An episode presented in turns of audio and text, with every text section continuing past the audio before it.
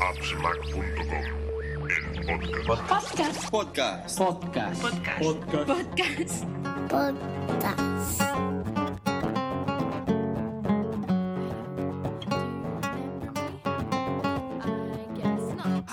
Hola a todos, bienvenidos al podcast 44 de appsmac.com, el podcast, este episodio ya tradicional, no sé cuántos años llevamos haciéndolo, de regalos eh, navideños, ese, ese podcast que os puede hacer gastar más de, más de lo que queréis y que vuestras parejas temen. Este año mm, creo que ha sido, que, va a ser el año que mejor acompañado vo- voy a estar. El año pasado echamos de menos a uno de los invitados que este año sí que sí que he podido estar eh, con nosotros. Eh, agradecerles inmensamente pues que, estén aquí, que hayan preparado esa lista de cosas que, les ha gustado, de que han comprado durante este año o que les gustaría tener para, para el año próximo. Es, es un esfuerzo hacer una recapitulación. A mí, a mí me cuesta mucho hacer esta lista porque ya no solamente ver qué cosas realmente me han gustado, sino eh, ser consciente de, lo que me he gastado en, eh, durante, durante estos 12 meses. Se hace duro reconocerlo. Bueno, esta noche nos acompañan a Eden, Eden Expósito. Hace, hace muchos años que que grabamos podcast con él. Ahora últimamente está, está más liado grabado un romano, es difícil que contactar, sé que por Twitter no, no aparece demasiado, por eso agradecerle infinitamente pues que haya querido grabar esta noche con nosotros. ¿Qué tal Eden? ¿Qué, qué es de tu vida? ¿Qué te cuentas? ¿Qué haces? Pues como bien dices, más liado que la pata de un romano y, y nada, ¿qué hago? Pues trabajar mucho y conectarme poco. Bueno, conectarme, estoy todo el día conectado, pero claro, no todo el tiempo a las redes sociales. Y Estoy un poco desaparecido, pero bueno, eh, os voy siguiendo. Cada ratito que tengo, pues intento mirar de reojo algún, algo de Twitter o alguna otra red social que tengo por ahí y ponerme un poco al día, pero vamos, estoy que no paro. Bueno, pues eso, agradecerte que hayas estado, bueno, que, hayas podido estar esta, noche con nosotros. Eh, aún recuerdo eh, algunas de las cosas que nos recomendaste años pasados que, tuvieron muchísimo éxito, que la gente me preguntó mucho. Tengo la taza esa que se enganchaba encima de la mesa para que no se volcara. La tengo por ahí, la sigo usando. Realmente cosas muy, muy interesantes. Y, bueno, a ver, a ver que veo aquí la lista de las cosas que tienes. Eh, ya tengo ganas de que nos expliques algunas, algunas de ellas. También esta noche nos acompaña a Oliver, Oliver Navani. se lo decía mientras esperábamos que los demás invitados eh, vinieran a, grabar. Eh, Oliver hace un canal de, de- YouTube de una calidad increíble. eh, habla de muchísimos temas, de, ciencia, tecnología, de muchas cosas. Realmente eh, da gusto. Pues ver sus, ver, ver sus vídeos, informarte de cosas complejas, te las hace bastante sencillas. Eh, hay, hay cosas que aunque, aunque él hable muy, de forma muy clara, las cosas no son fáciles ya de por sí, pero es un placer, pues como digo, verlo, eh, escucharlo, eh, también con sus, con sus podcasts, los suyos propios y en otros en los, en los, que, en los que aparece. ¿Qué tal, Oliver? Muchísimas gracias por estar esta noche con, con nosotros. Muy, buena- eh, muy buenas noches, Cristiano. El placer es mío de estar, de estar aquí como todos los años y poder compartir estas listas y atacar un poquito a la cartera, ¿no? que siempre viene bien por estas fechas. Sí, seguro, seguro que nos lo pasaremos, que nos lo pasaremos bien. Y por último, eh, también quería agradecer que, haya podido estar también aquí esta noche. Con, sabemos que es un hombre también súper atareado, hace 50.000 cosas. Yo no, yo, no, yo no entiendo cómo le da tiempo también a, grabar tanto vídeo, a hacer tanto podcast, a, bueno, a, hacernos disfrutar con todo lo que hace, sobre todo pues relacionado con todo el tema de, de redes, routers, eh, redes mesh, eh, bueno, todo lo que tenga transmisión de datos eh, le interesa, que es Mac Hosan. Eh, ¿Qué tal? ¿Cómo, ¿Cómo va todo? Felicitarte también por estos, por estos podcasts, estos vídeos de YouTube que, que me he visto, bueno, últimamente, siempre lo hago, pero últimamente más que nunca sobre redes mesh. ¿Cómo estás? Pues bien, nada, muchas gracias por invitarme otro año a participar. Y pues sí, bastante atareado y es duro cuando te metes a mirar el histórico de lo que has comprado en el año y ves todo lo que has comprado. Me ha costado elegir de todo lo que había comprado, pues eh, lo que voy a mencionar esta noche, pero te das cuenta que, madre mía, esto de, que nos guste la tecnología a la larga es un dineral, ¿eh? Un dineral, pero bueno, vamos a, a compartir con, con, los oyentes lo que hemos comprado y a explicar por qué lo hemos comprado, por qué creemos que, es una compra acertada. Pues si no os parece mal, voy a empezar yo. Es una de las cosas que siempre recomiendo en mi, en mi podcast, en mi podcast corto. Eh, Últimamente estoy dejando muy de lado la, cámara reflex, aunque la fotografía me, sigue, me sigue interesando muchísimo. Y estoy tirando eh, por lentes, colocarle lentes a, mi, a mi iPhone. Os he hablado, como digo, muchas veces de las lentes Moment. Eh, realmente son lentes de muchísima calidad. Eh, se nota cuando las tienes tanto en el peso como en el tamaño. se nota que no son un juguete. También se notan en el precio. No son, no son nada baratas. Pero, por ejemplo, la lente, la gran angular, tiene una calidad increíble increíble. Eh, realmente es casi como si no llevases lente puesta en el, teléfono por la pérdida de, nitidez. No, se aprecia. Muchas veces comparo fotos de con y sin lente y no sabes cuál, cuál de las dos eh, está con lente y sin lente. Pero sí se nota ese, ese angular más, eh, tanto para foto como para vídeo, que son, son brutales y también el ojo de pez. Ahora Momen ha sacado nuevas lentes como, como el tele de 58 milímetros y estas lentes para que funcionen necesitan una, una, carcasa que ellos mismos te venden. Una vez tienes la carcasa colocada, una funda para, para el teléfono, eh, realmente está muy bien. Por ejemplo, mi mujer la usa sin, sin, usar, sin utilizar las lentes porque eh, el tacto que tienen, el grosor que tienen es, justito, están, están realmente bien. Pues eh, bueno, cuando cambias de teléfono cambias la funda y las lentes, las, lentes te siguen sirviendo. Estoy esperando que llegue por fin, que está en tránsito ya la funda para el 10S Max, que estoy deseoso. Esta última semana cuando estuve en París no las he podido utilizar por no tener la funda, pero bueno, es mi, es mi recomendación. Además, eh, los de Moment tienen una, un detalle con nosotros, eh, un 10% de descuento eh, si hacéis una compra utilizando el código que aparece a través del enlace. bueno, es mi recomendación. Está este año hecho muchísimo muchísimas fotos con las lentes Moment. Estoy contentísimo y ahora pues he comprado las nuevas a ver, a ver qué tal. ¿Utilizáis vosotros lentes en, en los teléfonos? ¿Os, gustan? Yo casi. no. Dale tú, No, no. Yo iba a decir que yo casi no hago fotografías en el móvil. es curioso, pero tengo ahora el, último este que ha salido, creo que es XS Max, ¿no? El grande. Sí. como el que tenía antes, que era el 6 Plus. Sí. Y la verdad es que la calidad de las fotos es, muy buena, pero no tengo. Lo, yo creo que es por falta de costumbre, que no, no termino de, verme con el móvil haciendo fotos. Es curioso, pero no sé. Veo como más. A, lo mejor es por el tipo de fotografía que me gusta hacer, ¿no? Que, que me veo más con la cámara reflex en la mano. Sí, pero. Por supuesto, a, mí lo que... no, no, la, no, la, llevo nunca, eh, casi nunca encima, ¿no? A no ser que vaya específicamente a hacer fotos. Claro, ese, es el tema. Sobre todo cuando vas con niños, vas a ciertas cosas como por ejemplo Euro Disney.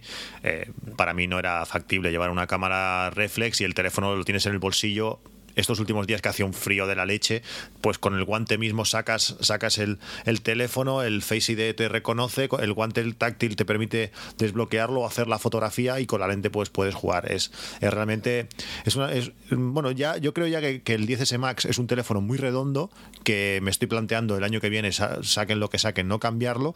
Además con todo está el tema de, lentes, de aprovechar la carcasa y poder utilizarlas durante todo el año. Eh, igual va a ser el primer teléfono que no, que no voy a cambiar. Eden, que venga, haznos gastar. ¿Qué, cuál, es la primera cosa que nos recomiendas? Bueno, yo voy a recomendar, ahora que hemos empezado por la fotografía, eh, voy a recomendar una rótula panorámica. Para el que no lo sepa lo que es, es una especie de, artilugio que se coloca al final de, de, un trípode y que te permite hacer fotografía esférica, 360 grados. Eh, esto, al menos para mí, me permite hacer unas imágenes que se llaman de HDR, me permiten capturar el entorno de entorno real y aportar la iluminación que hay en, ese entorno real a, imágenes en tres dimensiones. Entonces, claro, cuando tienes que integrar algún elemento que has hecho digitalmente en, metraje real, pues claro, la, iluminación es perfecta porque viene de, ese entorno real. Entonces, para esto me hacía falta esta rótula panorámica es una rótula que se llama Gran Bu, eh, que es bastante barata, bastante económica, pero encuentro que está muy bien construida. De precio ronda los 182 euros y si alguna vez os habéis asomado a este tipo de rótulas mm, sabréis que, son bastante más caras. ¿no? Entonces la recomiendo. Eh, es una rótula, como digo, para cámaras no, no, no muy muy pesadas, no para teleobjetivos ni nada de esto, pero, para la mayoría de, objetivos y cámaras de ahora, yo creo que funciona sin, ningún tipo de problema. Oliver, ¿qué, nos, cuentas tú?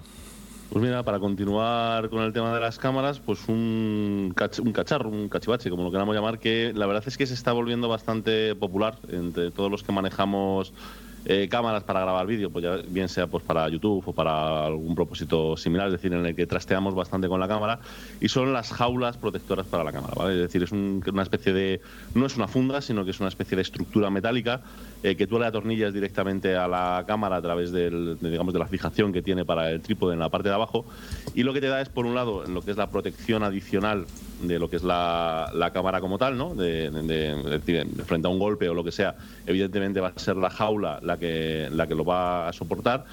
Y además eh, lo que hacen es que la perforan prácticamente entera con todo tipo de, eh, digamos, eh, agujeros para distintos tipos de conexiones. Es decir, te colocan tres o cuatro zapatas para poder colocar flashes en la posición en que tú quieras, te lo dejan todo lleno de tuercas para poder meter brazos, para poder enganchar pantallas, para poder enganchar, bueno, pues todo lo que a ti te apetezca, pero sin necesidad de tirar directamente de la cámara. Es decir, yo en mi caso, eh, cuando yo grabo, pues tengo la cámara, tengo, digamos, un brazo que me soporta una pantalla que además es capturadora. Eh, ya estoy utilizando también una especie de grabadora externa para el sonido, que también lo estoy enganchando a eso. Le coloco una especie de soporte para la mano para poderla mover un poco más fácil. Entonces, al final, si tuvieses hacer, que hacer eso directamente con la con la cámara o con la rótula del trípode a veces es un poco complicado y con las jaulas estas lo que haces es protegerlo muy bien.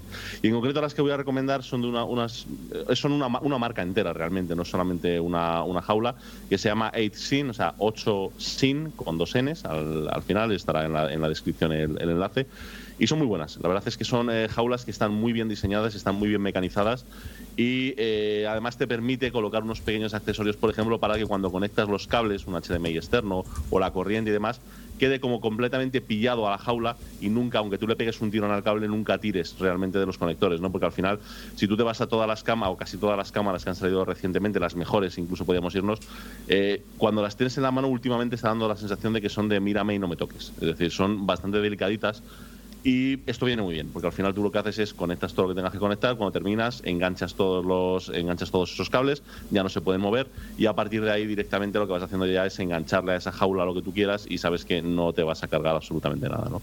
Y la verdad es que es una cosa que lo llevo utilizando ya un año, año y pico y quería recomendarlo porque sí que es una de las cosas que he visto que vale la pena. Vale la pena, son carillas, es decir, rondan los entre los 100 y los 200 euros, dependiendo del, del modelo, pero sí que es una cosa que yo creo que en cuanto la utilizas tres días seguidos te das cuenta de que vale la pena porque no le aporta mucho peso, pero sí que es verdad que notas que no se te va a romper la cámara tan fácilmente. Hombre, muy interesante. Esto, pues, bueno, puede proteger conectores, puede, bueno, que no, que no tengas accidentes. Eso, eso está, está muy bien. Bajosan, ¿qué nos recomiendas tú? Sí, pues yo voy a recomendar también algo siguiendo con la fotografía o con el vídeo, que para el caso es lo mismo. Es un, foco LED, lo que pasa que es un foco pues que no es muy grande, entonces bueno, aquí está Eden y, Oli que de esto controlan bastante. En, el vídeo o en una fotografía es muy muy importante la luz, eh, por supuesto tener una buena cámara, un buen objetivo, pero la luz es fundamental entonces es un, foco LED que, está muy bien de precio y tiene 216 LEDs, hay más grandes y más pequeños, con más LED y con menos. Cuando entréis a Amazon ya lo veráis. Queda elegir, pues como si dijéramos la cantidad de luz que, que da y lo bueno que tiene este foco es que puede ir conectado con su propio transformador, viene con su alimentación para conectarlo a un enchufe si estás grabando en, encerrado en casa en un estudio. Luego también se le puede poner una batería y luego pues se le puede regular la, la cantidad de luz que da, es decir, puede regular que sea un tono más frío o más cálido y luego la intensidad, por lo cual siempre te puedes ajustar al, tipo de fotografía o al tipo de vídeo que hagas, pues puedes jugar con, esa tonalidad de colores fríos, colores cálidos. Y bueno, pues por, por, el precio que tiene, yo la verdad es que está muy bien. De hecho, me quiero comprar alguno más. Es pequeñito porque hasta ahora tenía unos focos de los de antes de, con bombilla que, cuesta mucho montarlos, es mucha parafernalia y este pues es pequeñito, lo colocas donde quieras, lo conectas a la corriente, en mi caso va a la corriente, no me hace falta eh, ponerle batería porque es para grabar los vídeos en casa y la verdad es que está muy bien, estoy muy contento y bueno, pues yo creo que es una buena compra porque como ya digo, la luz es algo muy importante y bueno, no hay más que ver los vídeos que hace Oli, la, iluminación que tiene en sus vídeos eh, y, se nota que, que la cuida mucho y que es muy importante la iluminación. Sí, a mí me gustaría hacer una... perdón. Sí, sí. No, quiero decir que me gustaría hacer un apunte que es interesante ¿no? de, todo este tipo de focos. Y es que eh, tienes una ventaja adicional si lo utilizas con batería. ¿no? Esto para quien quiera utilizarlo para que, para que lo sepa. Y es que el problema que tienes normalmente de enganchar cualquier foco a la corriente es que la corriente va a, 50 Hz. ¿no? De tal forma que, por mucho que sea LED, al final tú tienes un conversor de, digamos de, analógico a, a serie, ¿no?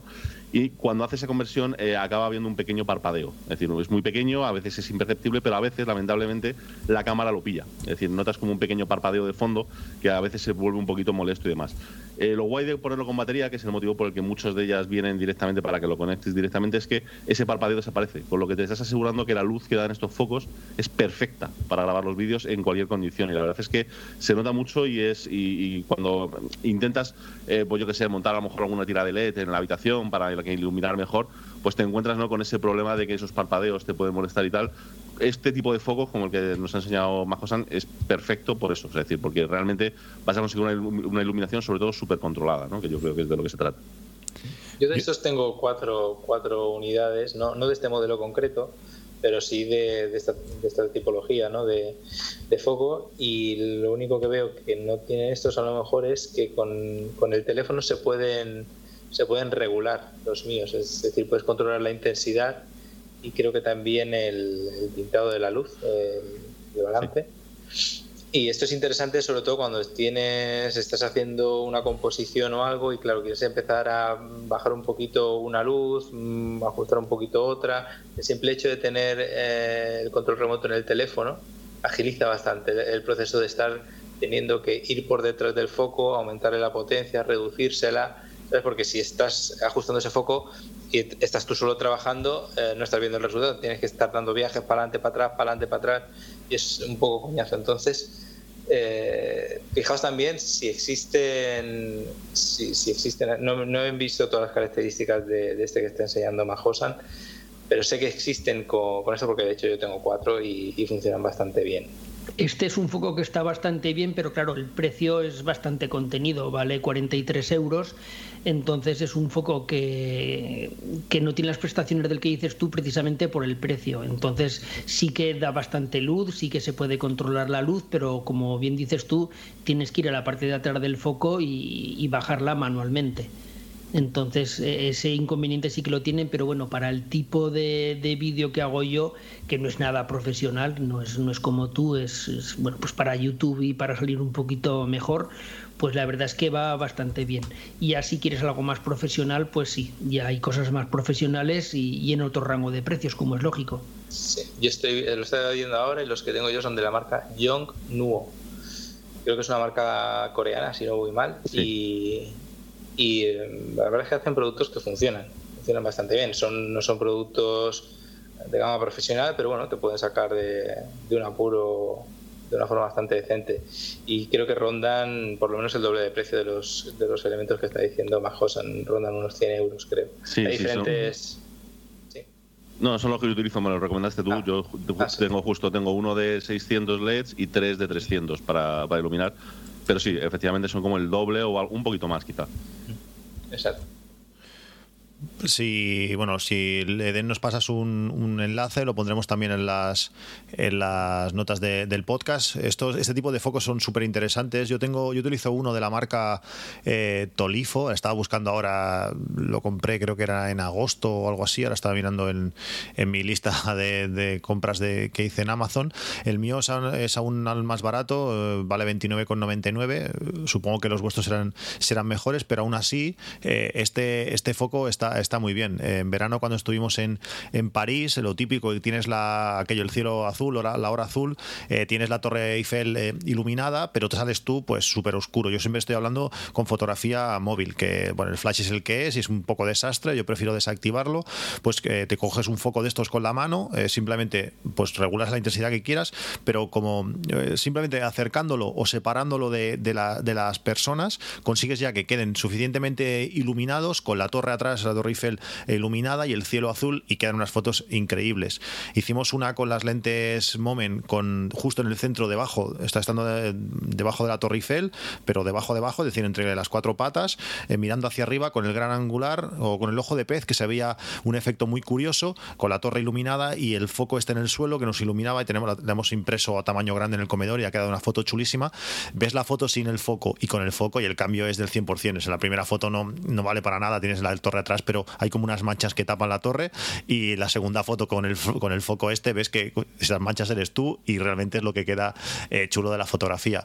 Eh, tener luz en, fotografía es, es clave y, y, a ver cuando veas eh, esos, esos focos que recomendáis, a ver, a ver si mejoran el mío, porque el mío estoy muy contento, pero me gustaría poder controlar alguna cosita más. El mío puedo controlar la, la intensidad con botones, puedo también controlar la la calidez, eh, grados Kelvin no sé si va de 2000 y pico hasta 6000 y pico, y, y, está bien, pero bueno, en algunos momentos pues igual quizás le podría pedir un poquito más que pase en el suyo o Oli si, si es el mismo. Y a ver lo malo que tiene este podcast que siempre me pasa lo mismo que vengo aquí y luego me sale carísimo. Pero bueno porque en el del año pasado también me compré dos o tres cosas de las que comentasteis vosotros ¿eh? o sea que pero bueno como me quiero comprar otro foco lo que dice Eden está bastante bien. El poder regular desde el teléfono móvil para no tener que no tener que estar yendo y viniendo la verdad es que si no encarece mucho el precio, sí que es, buena opción. Sí, sobre todo si eso, si vas a utilizar la reflex o si vas a una tercera cámara, claro, si vas a utilizar el propio móvil, con el mío es, es, más que, es más que suficiente. A mí me gusta enfocar este tipo de podcast de otra manera, que al final no es que gastes, sino que ahorras dinero, porque eh, comprarías otras cosas que estarías probando y al final no, no, acertarías, mientras que así, si alguien te lo recomienda y dices, es que este es el bueno, al final vas a ahorrar en, en gastos de envío, en probar, en tiempo, o sea, al final sale barato. Sí, sí, eso está claro. El, no ser el conejillo de Indias, el tener gente que lo haya probado ya, sea lo que sea, y que te diga esto va bien, pues te ahorra mucho tiempo y mucho dinero de no tener que estar probando tú, que las pruebas es modo prueba, ensayo, error y al final pues es dinero perdido. Está claro. Bueno, vamos a, voy a seguir yo ahora. Eh, otra cosa que, os me gustaría recomendaros. Eh, bueno, sabéis que últimamente eh, están entrando Amazon Echos en todas las casas, que hay muchísima gente que está contentísima. Mi hijo, por ejemplo, con el, con el Echo Dot está súper contento. Cada noche cuando se va a dormir le pide que le explique sus dos cuentos diarios. bueno, hay muchísima gente que controla mucha domótica con, con, el, con el Amazon, con los Echo, como digo. Pero a mí me gustaría recomendaros eh, los Sonos. Eh, sé que lo he hecho muchas veces, pero es que si los Sonos eran buenos productos, con buena calidad de sonido, con, con facilidad de uso, con poder escuchar la música con calidad en, varias habitaciones, la posibilidad de tener eh, Alexa en cualquier habitación de la casa que tengamos uno de los Sonos nuevos, ya sea el Sonos One o el Sonos Beam, realmente es, espectacular. Eh, la calidad de los, de los micros de estos Sonos eh, es que mejoran muchísimo a los de a los Eco, por lo menos el DOT y el Spot que tengo yo, estoy a, a, veces a un metro del Spot, le digo Alexa y me salta el del comedor, ese Sonos Beam poderle decir Alexa enciéndeme la tele y te la enciende o, Alexa ya apágamela y luego la puedo controlar eh, todo desde el móvil, pero necesito que la tele ya esté encendida y diciéndoselo a Alexa lo, puedes hacer. Se lo puedes pedir por voz también que te suma y te baje, te baje el volumen. Estoy encantadísimo con Sonos, hace eh, tres años que tengo Sonos. Y ahora con estas nuevas incorporaciones, como digo, el Sonos One que está eh, rebajado a 189 euros y el Sonos Beam que se mantiene a su precio original, que es con 449 euros. Para mí son compras excelentes y bueno, si queréis eh, aprovechar eh, y poder utilizar Alexa de verdad, con los altavoces colocados en sitios chulos con una calidad de sonido muy buena, pues Sonos es una excelente opción. en enero, entiendo yo, o en febrero, porque ya está en beta privada, también también estará con el mismo Sonos One. Podremos elegir si queremos llamar a Alexa o queremos a, utilizar Google Assistant con el mismo altavoz, que es el único dispositivo que permite hacer estas cosas.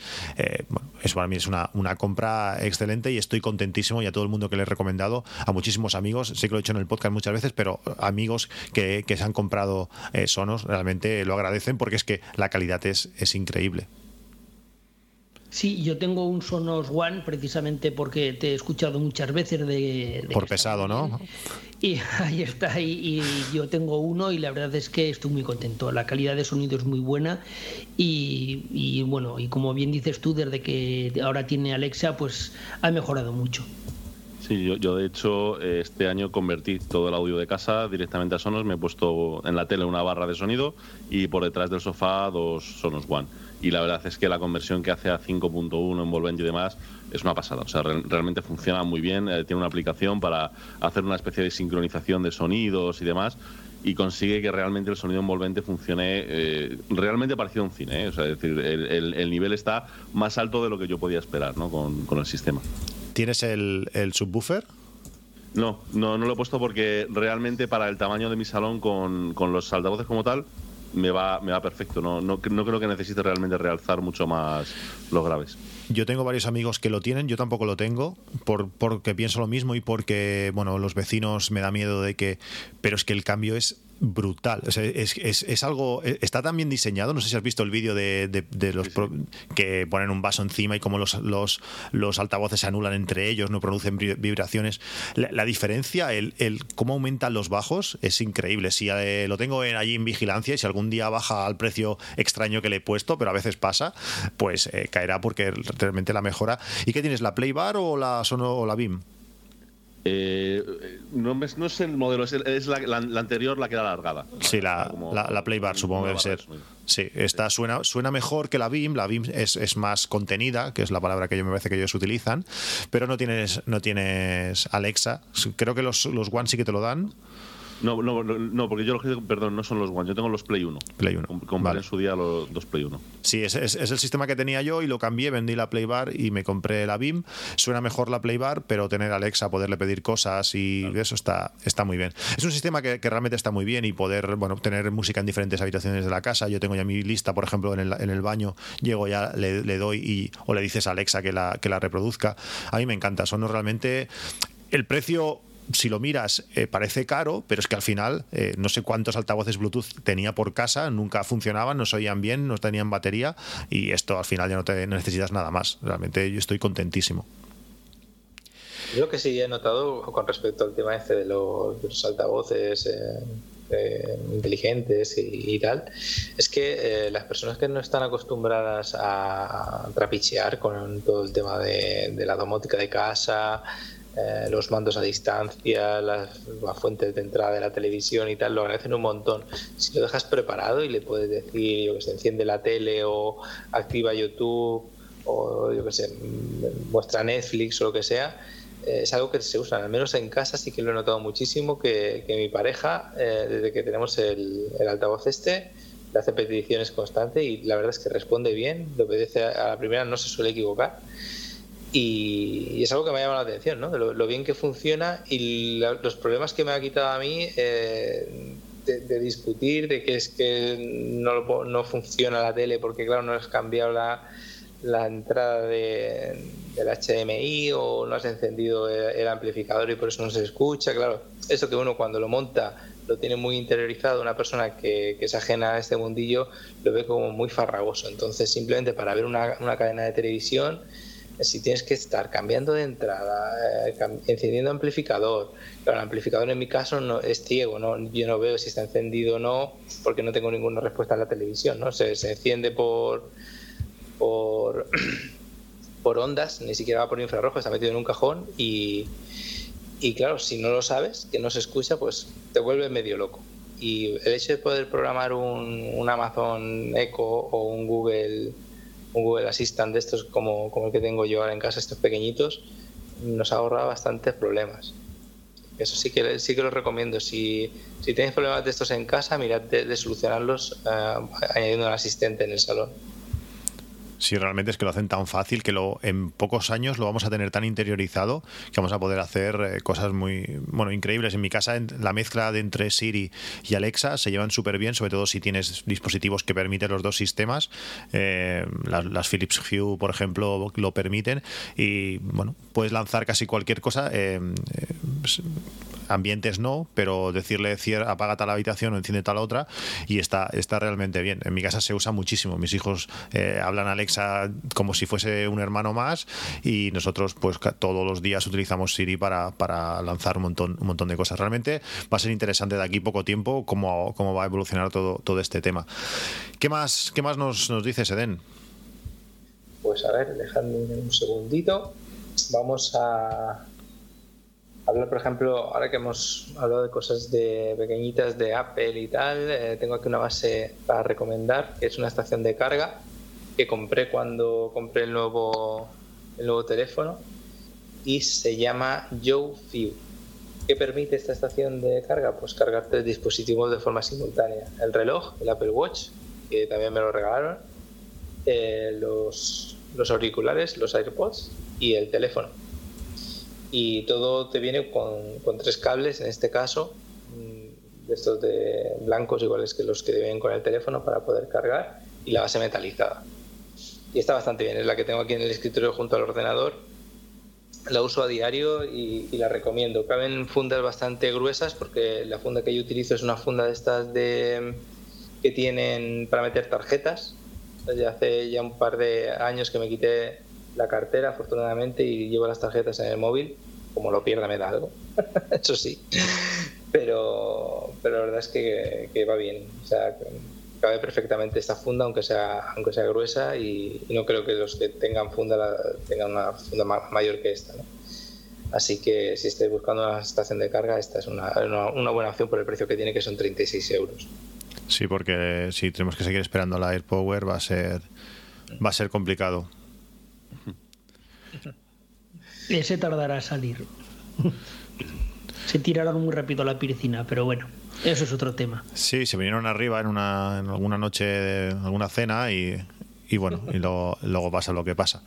Pero bueno, más vale, más vale que no lo saquen a que sea un producto que, que, al final no haga lo que ellos creen que tiene que hacer, que era bastante interesante. ¿Qué más, Oliver? Pues mira, yo voy a dar un pequeño saltito, ¿no? Y os voy a contar una cosa que me ha pasado a lo largo, a lo largo del año, ¿no? Y que a partir de ahí pues me he gastado en ello bastante, pero bastante dinero, ¿no? Y es que por eso, por marzo, abril, una cosa así, eh, no me pregunté muy bien por qué, pero retomé todo el tema de los videojuegos que tenía aparcado desde hace bastante tiempo. Que hacía mucho que no jugaba así de forma más o menos regular pero con la fiebre y locura esta absurda de Fortnite este año, pues yo lamentablemente tengo que decir que me he añadido. ¿no? Es decir, soy uno más de los 125 millones de jugadores que hay ahora mismo en el mundo que juego de forma bastante regular y echándole muchas horas. ¿no? El caso es que cuando empiezas a jugar eh, te das cuenta de una realidad que es un poco triste, es un poco lamentable y es que eh, yo ya he cumplido 35 años y no puedes competir contra un chaval de 20. es absolutamente imposible. Es decir, te das cuenta realmente de que, oye, no en gran medida, pero sí has perdido reflejos, has perdido, has perdido capacidad de reacción y has perdido, digamos, em, ciertas facilidades que tenías anteriormente, ¿no? Pero evidentemente, tener 35 años frente a tener 15 o 20 tiene una ventaja y es que tienen más dinero, bastante más dinero, ¿no? Así que, pues, de alguna forma decidí intentar eh, darme ventaja, ¿no? Eh, comprando algunas cosas eh, que realmente cuando empiezas a, utilizarlas de forma regular y cuando empiezas a, utilizarlas muchas para jugar, te das cuenta de que realmente tienen mucho más valor del que podría verse inicialmente, ¿no? Lo primero son varias cosas, ahora menciono una y luego ya saltaremos en, otra ronda a la, siguiente. Lo primero es el tema del ordenador, ¿no? Como sabéis, eh, yo soy de Mac desde hace, pues, no sé, desde 2006, 2005, una cosa así, compré mi primer Mac y desde entonces no, no he salido de ahí, ¿no? Pero sí es cierto, y esto yo creo que lo sabemos todos, que a nivel de para jugar y demás, eh, no son equipos que sean adecuados. Es decir, sobre todo porque el tipo de gráfica que suele poner Apple no es el que a día de hoy es el más compatible con la mayoría de los desarrollos de juegos y demás. ¿no? Entonces, bueno, yo intenté de primeras eh, ejecutar el juego en mi Mac, funcionaba francamente mal. Eh, lo siguiente que intenté es a través de la Play, pero yo ya no me hago a, jugar así directamente a la consola si quiero jugar de forma un poco más regular. Así que, como todavía estaba un poco en la mosca detrás de la oreja de qué hacer con los ordenadores y tal, decidí dar un pequeño salto y hacerme con un pequeño ordenador, un PC. Eh, esto suena a sacrilegio, ¿no? Pero, pero es así. Eh, un pequeño PC, pues básicamente para jugar, ¿no? Entonces estuve buscando mucho y desde luego, eh, como buen maquero que soy, lo que no iba a hacer en ningún caso es meter un pedazo de mastodonte de estos de, con cristales, colores, neones y cosas por el estilo aquí directamente en mi salón, ¿no? Que es donde estoy la mayoría del tiempo, ¿no? Así, así que eh, estuve buscando, estuve dando una vuelta y encontré una cosa que yo creo que no conoce la gran mayoría, que son los Intel NUC. ¿vale? Es un tipo de ordenador que ha diseñado Intel en los que básicamente podemos describirlo como una especie de Raspberry Pi a lo bestia. ¿no? Es decir, es, una pequeña, es un pequeño ordenador que normalmente va integrado todo en una sola placa y en la misma placa te está metiendo el procesador, la tarjeta gráfica y montones de puertos, eh, digamos, muy potentes, es decir, mucho más de lo que uno podría pensar en un ordenador muy pequeño. Estamos hablando de un ordenador que mide, pues, de ancho deben ser pues como 15 centímetros, 15 por 10 por 3 o 4 centímetros de gordo, es súper pequeñito pero te encuentras con que las características que tienes son muy potentes. Es decir, tienes, por ejemplo, en mi caso, el, procesador es un i7 8800, es decir, que es, es eh, básicamente tope de gama. Eh, tienes para, poderle, para poderle meter hasta 64 GB de RAM. El disco duro que puedes meterle son de los NVE, de los más rápidos que puedas meterle, hasta 3200, si no me equivoco. Y bueno, y la gráfica que lleva metida en este caso, digamos de serie, es una Radeon, eh, es, como una hecha medida básicamente, y equivale a las de gama más o menos media que pone Apple en los, iMac Pro, para que os hagáis un poco la idea de lo que están metiendo ahí directamente. Y luego a nivel de conexiones, pues tiene mm, todo lo que se te puede ocurrir. Es decir, tienes, eh, me parece que son eh, cuatro conexiones USB 3.0, dos conexiones USB-C con Thunderbolt 3, tienes dos HDMI, un DisplayPort, eh, tienes eh, en el frontal directamente conexiones para eh, conectar si quieres un equipo de realidad virtual, es decir, todo lo que puedes pedir en un equipo que es súper pequeño, silencioso, porque no tiene más que un pequeño ventilador que prácticamente no se, no se activa nunca, y que te permite jugar, digamos, a un nivel bastante, bastante alto. ¿no? Entonces, me llamó mucho la atención, el precio es más o menos contenido, es caro, evidentemente, porque son 1.000 euros, pero tú aparte le tienes que meter la RAM y el disco duro, así que se te pone como por unos 1.200, 1.300 pero es cierto que digamos que cumple ciertos requisitos de la gente pues que no queremos meter armatostes en casa, ¿no? Es decir, es algo pequeñito, es algo potente, es algo que digamos te configuras tú a, tu gusto y que para en mi caso, es decir, el uso que iba a darle es por un lado jugar y por otro lado intentar a ver qué puedo hacer en temas de edición de vídeo, que eso hablaremos después de ello. Eh, la verdad es que está muy bien. Y la gracia es que no solamente hay este modelo, que a lo mejor es el modelo más bestia, ¿no? que es el que yo compré, pues para poder jugar a gusto y poder jugar eh, con una buena calidad gráfica, ¿no? sino que es que Intel tiene toda una gama que va desde los 200 euros un poquito menos hasta los 1000, que este es el, tope, en los que tiene pues distintas eh, categorías de este producto. ¿no? Entonces, lo que me ha parecido interesante es que eh, a lo mejor para hacerte un centro multimedia o algo por el estilo puede llegar a ser muy cómodo, porque al final tú puedes coger eh, uno pequeñito de unos 200 euros, que es más que suficiente, por ejemplo, para reproducir vídeo en 4K al, al bitrate que a ti te dé la gana, es decir, lo, lo, mueves sin ningún problema porque a nivel de procesador y gráfica que meten no están nada mal, es decir, en general están muy bien. Y claro, lo que te permite es al final eh, aparte de poder instalar, pues a lo mejor, pues evidentemente un Plex o un Kodi o algo por el estilo, eh, pues cosas, por ejemplo, como el Hue Sync para las luces, que mientras reproduces una, una, película, se conecta a las luces de casa y en tiempo real las va modificando para que coincidan con la película y demás. Es decir, te va a permitir de alguna forma crearte centros multimedia pues un poquito más potentes porque no deja de ser un ordenador con bastante potencia y al que le puedes meter el sistema operativo básicamente que te dé la gana. ¿no? Y la verdad es que está muy bien. Yo, yo estoy muy, muy contento con el que, con el que compré, porque además eh, le hice algunas mejoras que os contaré ahora dentro de un ratillo. Yo este, este tipo de equipos no lo conocía, eh, lo vi hace pues quizás dos o tres semanas. Eh, no sé si conocéis a Víctor Abarca, es un youtuber que también es podcaster y habló de, este equipo. Me sorprendió por la potencia que tiene, por, por el tamaño que tiene, que, se lo llevaba él cuando viajaba, pues se lo llevaba encima. Realmente está, está genial. El precio, bueno, eh, sí, asusta, asusta un poco. yo no me he visto la necesidad de jugar a Fortnite. Es curioso, lo instalé, lo instalé en el, en, el, en el iPhone y creo que no llegué ni a abrir. Eh, es una cosa que, que no he querido entrar, no he querido entrar porque me doy porque me da miedo, pero estos equipos realmente son, son impresionantes, es algo muy curioso. al final es hacerte una PlayStation ultra vitaminada eh, a tu, a tu gusto, eh, pero bueno, teniendo que pagar ese, ese duro y, y, costoso peaje de que es pasar por Windows. Muy duro. Y muy costoso.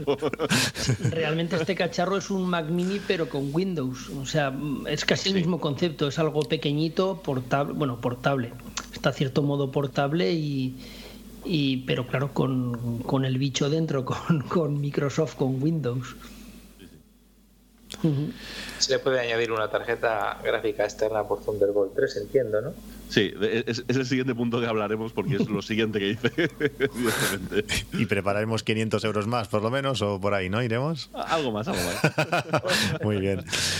Venga, Estos NUC los estuve mirando hace años, pero ya hace años cuando salieron, que por supuesto no eran tan potentes, y me interesaban porque no, no necesitaban ventilador, era todo con disipación pasiva, y era precisamente para montar una especie de NAS, era para montar un medio NAS, medio centro multimedia, para colocarlo en la cocina, porque yo en la cocina tengo una tele pequeñita y, es una tele que al ser pequeña no tiene no es smart. Bueno y, y más en aquella época no existían como ahora las smart TVs entonces era pues eso pues para tener una especie de ordenador para mientras desayunaba poder leer la prensa, leer las noticias, leer todo y luego pues tener allí metido un Plex, tener un gestor de descargas, pues bueno, más o menos pues eh, tener un, ordenador conectado a una tele pues para, para que hiciera de todo. Entonces la ventaja que tenían entonces era que los procesadores eran potentes, no como el que has puesto tú,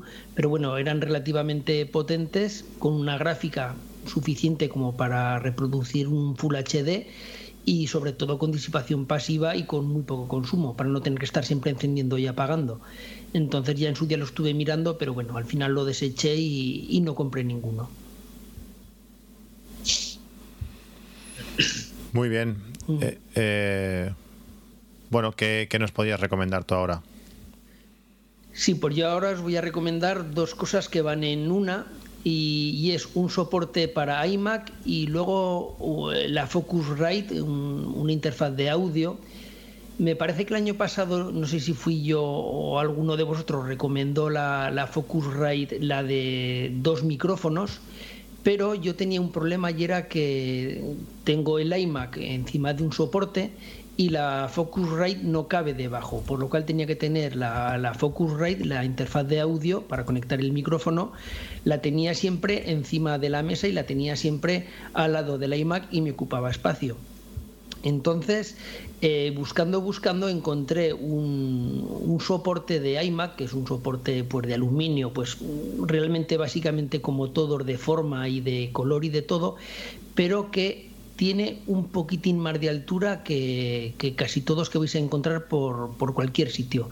Tiene 5 centímetros de altura y, eso hace que la Focusrite de un solo micrófono, la, la Scarlett de un solo micrófono, que quepa debajo, quepa adentro, por lo cual queda todo muy recogido porque yo tenía ya la de dos micros, pero en una oferta de Amazon que bajaron mucho la de un solo micrófono lo compré y porque realmente a mí con un micrófono me vale, pues porque grabo siempre yo solo, si algún día ocurre grabar con alguien, pues ya tengo la de dos micrófonos. Entonces queda todo muy bien recogido porque tengo el iMac encima del stand y luego la Focusrite metida debajo, de tal manera que no tengo que andar conectándola, sacándola directamente, ya está conectada por la parte trasera al, USB del iMac porque esta interfaz de audio se alimenta a través del propio USB y, entre la, la Scarlett de la Focusrite de Scarlett solo y la y este soporte pues queda todo muy bien recogido y queda pues todo pues eso pues mm, queda bien vamos la, cosa es esa. Entonces para los que necesitéis un poquito más de altura en el iMac o en un portátil da igual eh, estas bases para, para cualquier cosa el que necesitéis un pelín más de, altura pues bueno este este soporte está muy bien pues porque ofrece ese extra de altura que no todos tienen Si yo tengo, yo utilizo un MacBook Pro y tengo un LED Cinema Display de Apple, tenía dos, pero uno lo tiene mi hijo con el Mac Pro ahí en su habitación y, y tengo el este LED Cinema Display lo tengo encima de, un stand similar. Es verdad que es más bajito de lo que tú dices. Eh, también hace muchos años que lo tengo, realmente estoy muy contento de él. Me costó caro, no sé si 60 o 70 euros, no recuerdo si lo compré en, en, el corte inglés. He visto uno igual, quería uno igual para el otro monitor, eh, pero ese precio me parece exagerado y realmente que estos, estos, estos stands son muy cómodos por el precio que, el que has recomendado tú, que no sé si he visto que valía 24 euros. Está, 24 euros, encima está tirado de precio. Pues te digo, está súper bien. Eh, si no vais a meter cosas tan gordas como, como la Scarlett, pues son útiles como para, para poder meter pues, un teclado debajo, que quede la mesa recogida, metes el teclado ahí debajo o cualquier cosa. Son muy útiles, te, te lo levantan los monitores a una posición más cómoda quizás para la vista, sobre todo los de Apple que no, te, te permitían cambiar el ángulo pero no cambiar la altura. Realmente son muy cómodos y, es muy interesante tener uno de estos de esto de estas peanas para para tenerlos un poquito levantados y poder esconder cosas debajo y, y tenerlo a una altura más, más adecuada. Bueno, ya, ya que estamos hablando de, de, de cosas así, eh, bueno, os lo buscaré luego porque no, tenía pensado hablaros de, la peana que también que utilizo para, mi MacBook Pro, que realmente estoy súper contento. Creo que es una Amazon Basics, luego la buscaré en la lista de, gastos de, este año también de, Amazon. Pero ahora quería hablaros un poquito sobre, sobre el tema de robótica, juegos, juguetes, todo esto para, para niños. Mi hijo, bueno, hace. Es una cosa de las que tengo claras. Para mí es algo muy importante tener, eh, saber programar y ya no solamente programar, sino eh, la programación en sí, la manera que te estructura la mente que te permite pues eh, simplificar problemas en pequeños en pequeños problemitas chiquititos que al final es más fácil de, resolver. Y desde siempre pues mi hijo hace robótica como digo en el colegio. Y uno hay uno de los juguetes que, están están muy de moda y que son súper potentes como es eh, muchos relacionados con, con, Lego. Y hay uno en concreto que tiene un precio bastante contenido pero las posibilidades que, ofrece son son increíbles.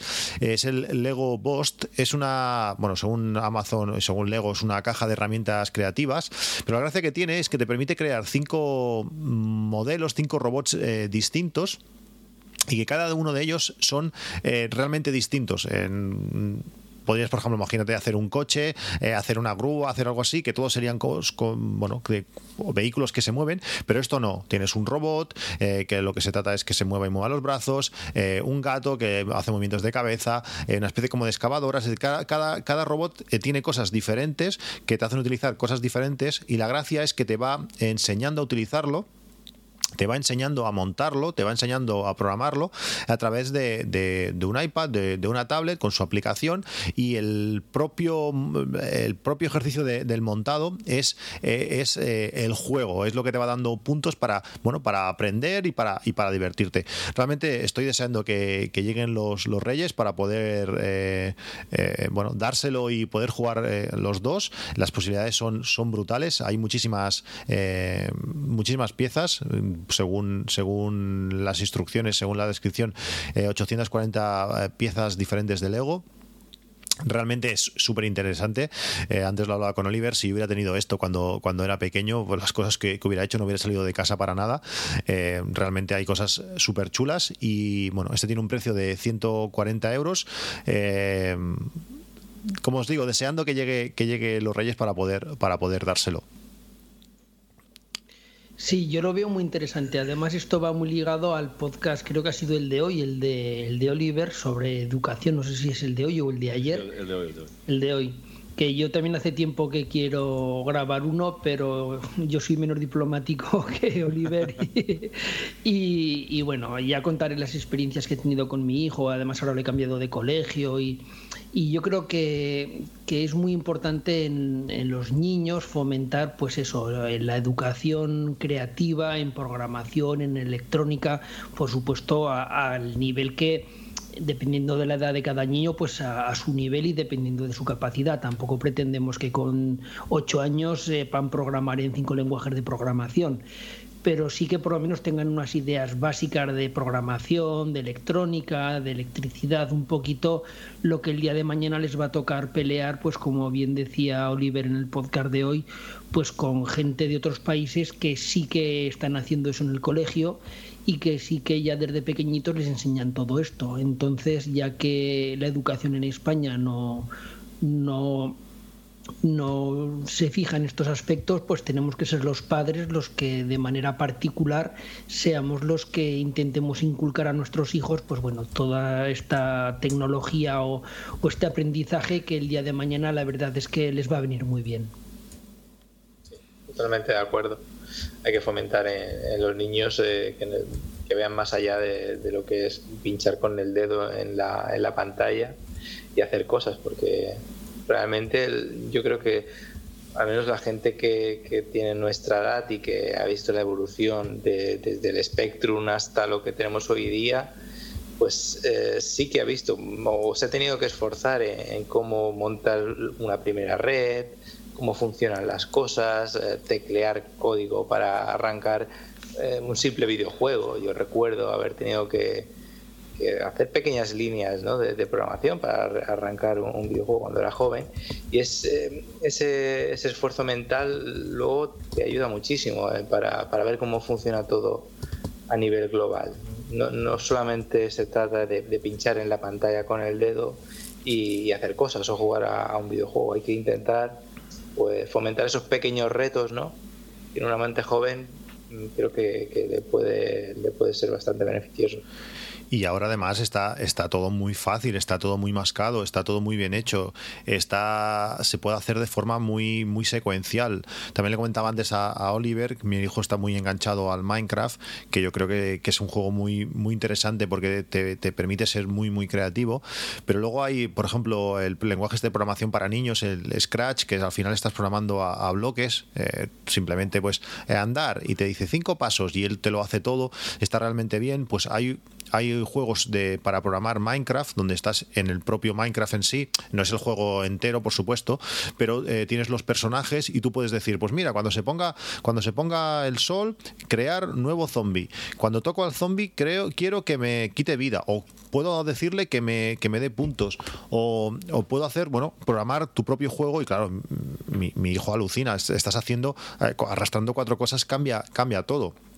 Son juegos que están muy bien pensados, que al final están haciendo que hagas cuatro ejercicios muy sencillos.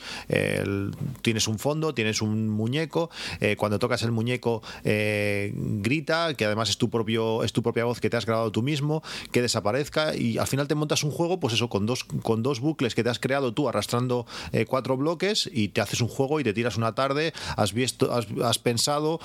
realmente está súper sencillo, está súper bien. Y, con, y bueno, los padres podemos ayudarles pues para, bueno, para fomentar esto y facilitarle mucho más las cosas. Realmente es súper interesante y a mí me encanta cuando, bueno, pues ponerme a hacer, a crear código de esta manera tan sencilla con, con él. Sí, y una cosa quería decir, y es que en, en, Apple, y bueno, en Apple no, realmente en, prácticamente en, en, todas ciudades y en muchos centros oficiales está la hora del código de tal manera que podemos llevar allá a nuestros hijos, porque el que no sepa programación y no pueda enseñar a su hijo, hay muchos sitios donde de manera gratuita está lo que se llama la hora del código y allí hay gente que, que durante una hora, por eso se llama así, la hora del código, enseñan por supuesto cosas muy básicas, cosas muy, muy de iniciación, pero bueno, es un primer acercamiento de los niños a, a saber qué es programar, más que nada para que pierdan ese miedo para que vean que no es algo súper complicado de escribir eh, código con, en una pantalla negra como se hacía antes. Ahora, como bien has dicho, hay muchísimos sistemas para que eh, se aprenda código de una manera mucho más sencilla, arrastrando bloques de una manera más amigable,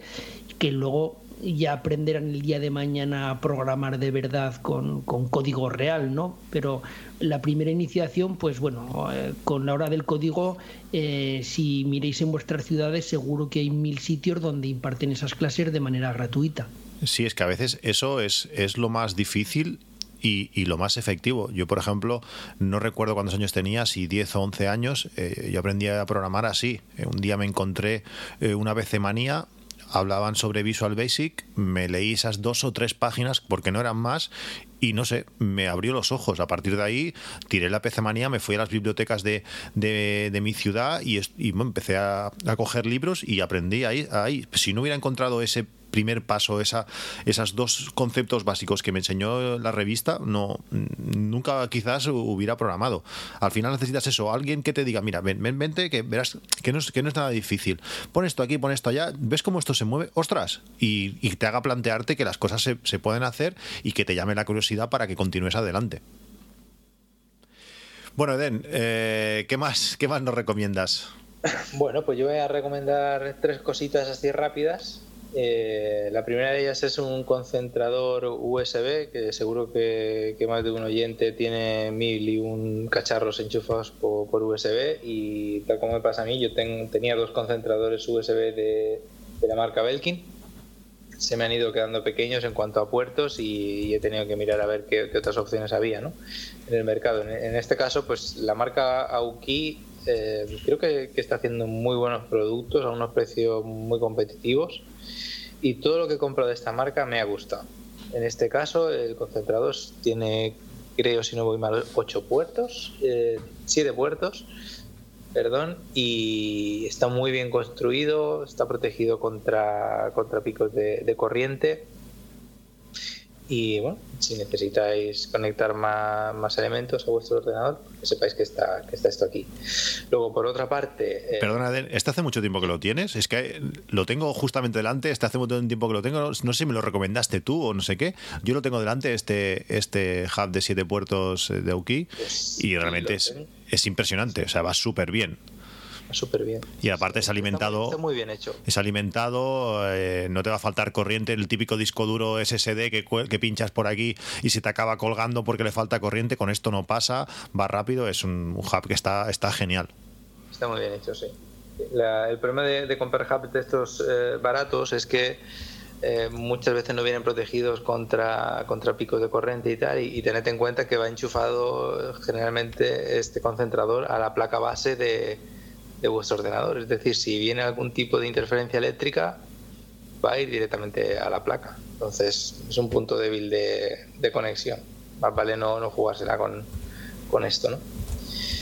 Eh, luego tenemos eh, disco duro. encontré en una oferta de Amazon un disco duro de la marca Crucial de, de 500 eh, gigas SSD. Por 103 euros lo encontré yo creo y es un disco con el que ahora mismo estoy trabajando con dos unidades de este, de este mismo modelo, he hecho un raicero y es donde ahora estoy haciendo los proyectos profesionales. Eh, en este raicero es un, un raicero que está directamente dedicado a Dropbox, porque yo trabajo en remoto y bueno, como todo se está sincronizando en remoto, pues si hubiese un fallo en los discos, en, mi caso no, no tendría percance, ¿no? Además, hago siempre mantengo un disco de, copia incremental de, Time Machine para proteger también los datos a más a más, ¿no? aunque se estén subiendo y sincronizando a, Dropbox. Es decir, si necesitáis un disco de, gran capacidad y que no se os vaya mucho de precio, pues que sepáis que os podéis montar con un terabyte con dos unidades de, esta gama. ¿no? Y va bastante, bastante bien. Yo no, he tenido problemas por ahora.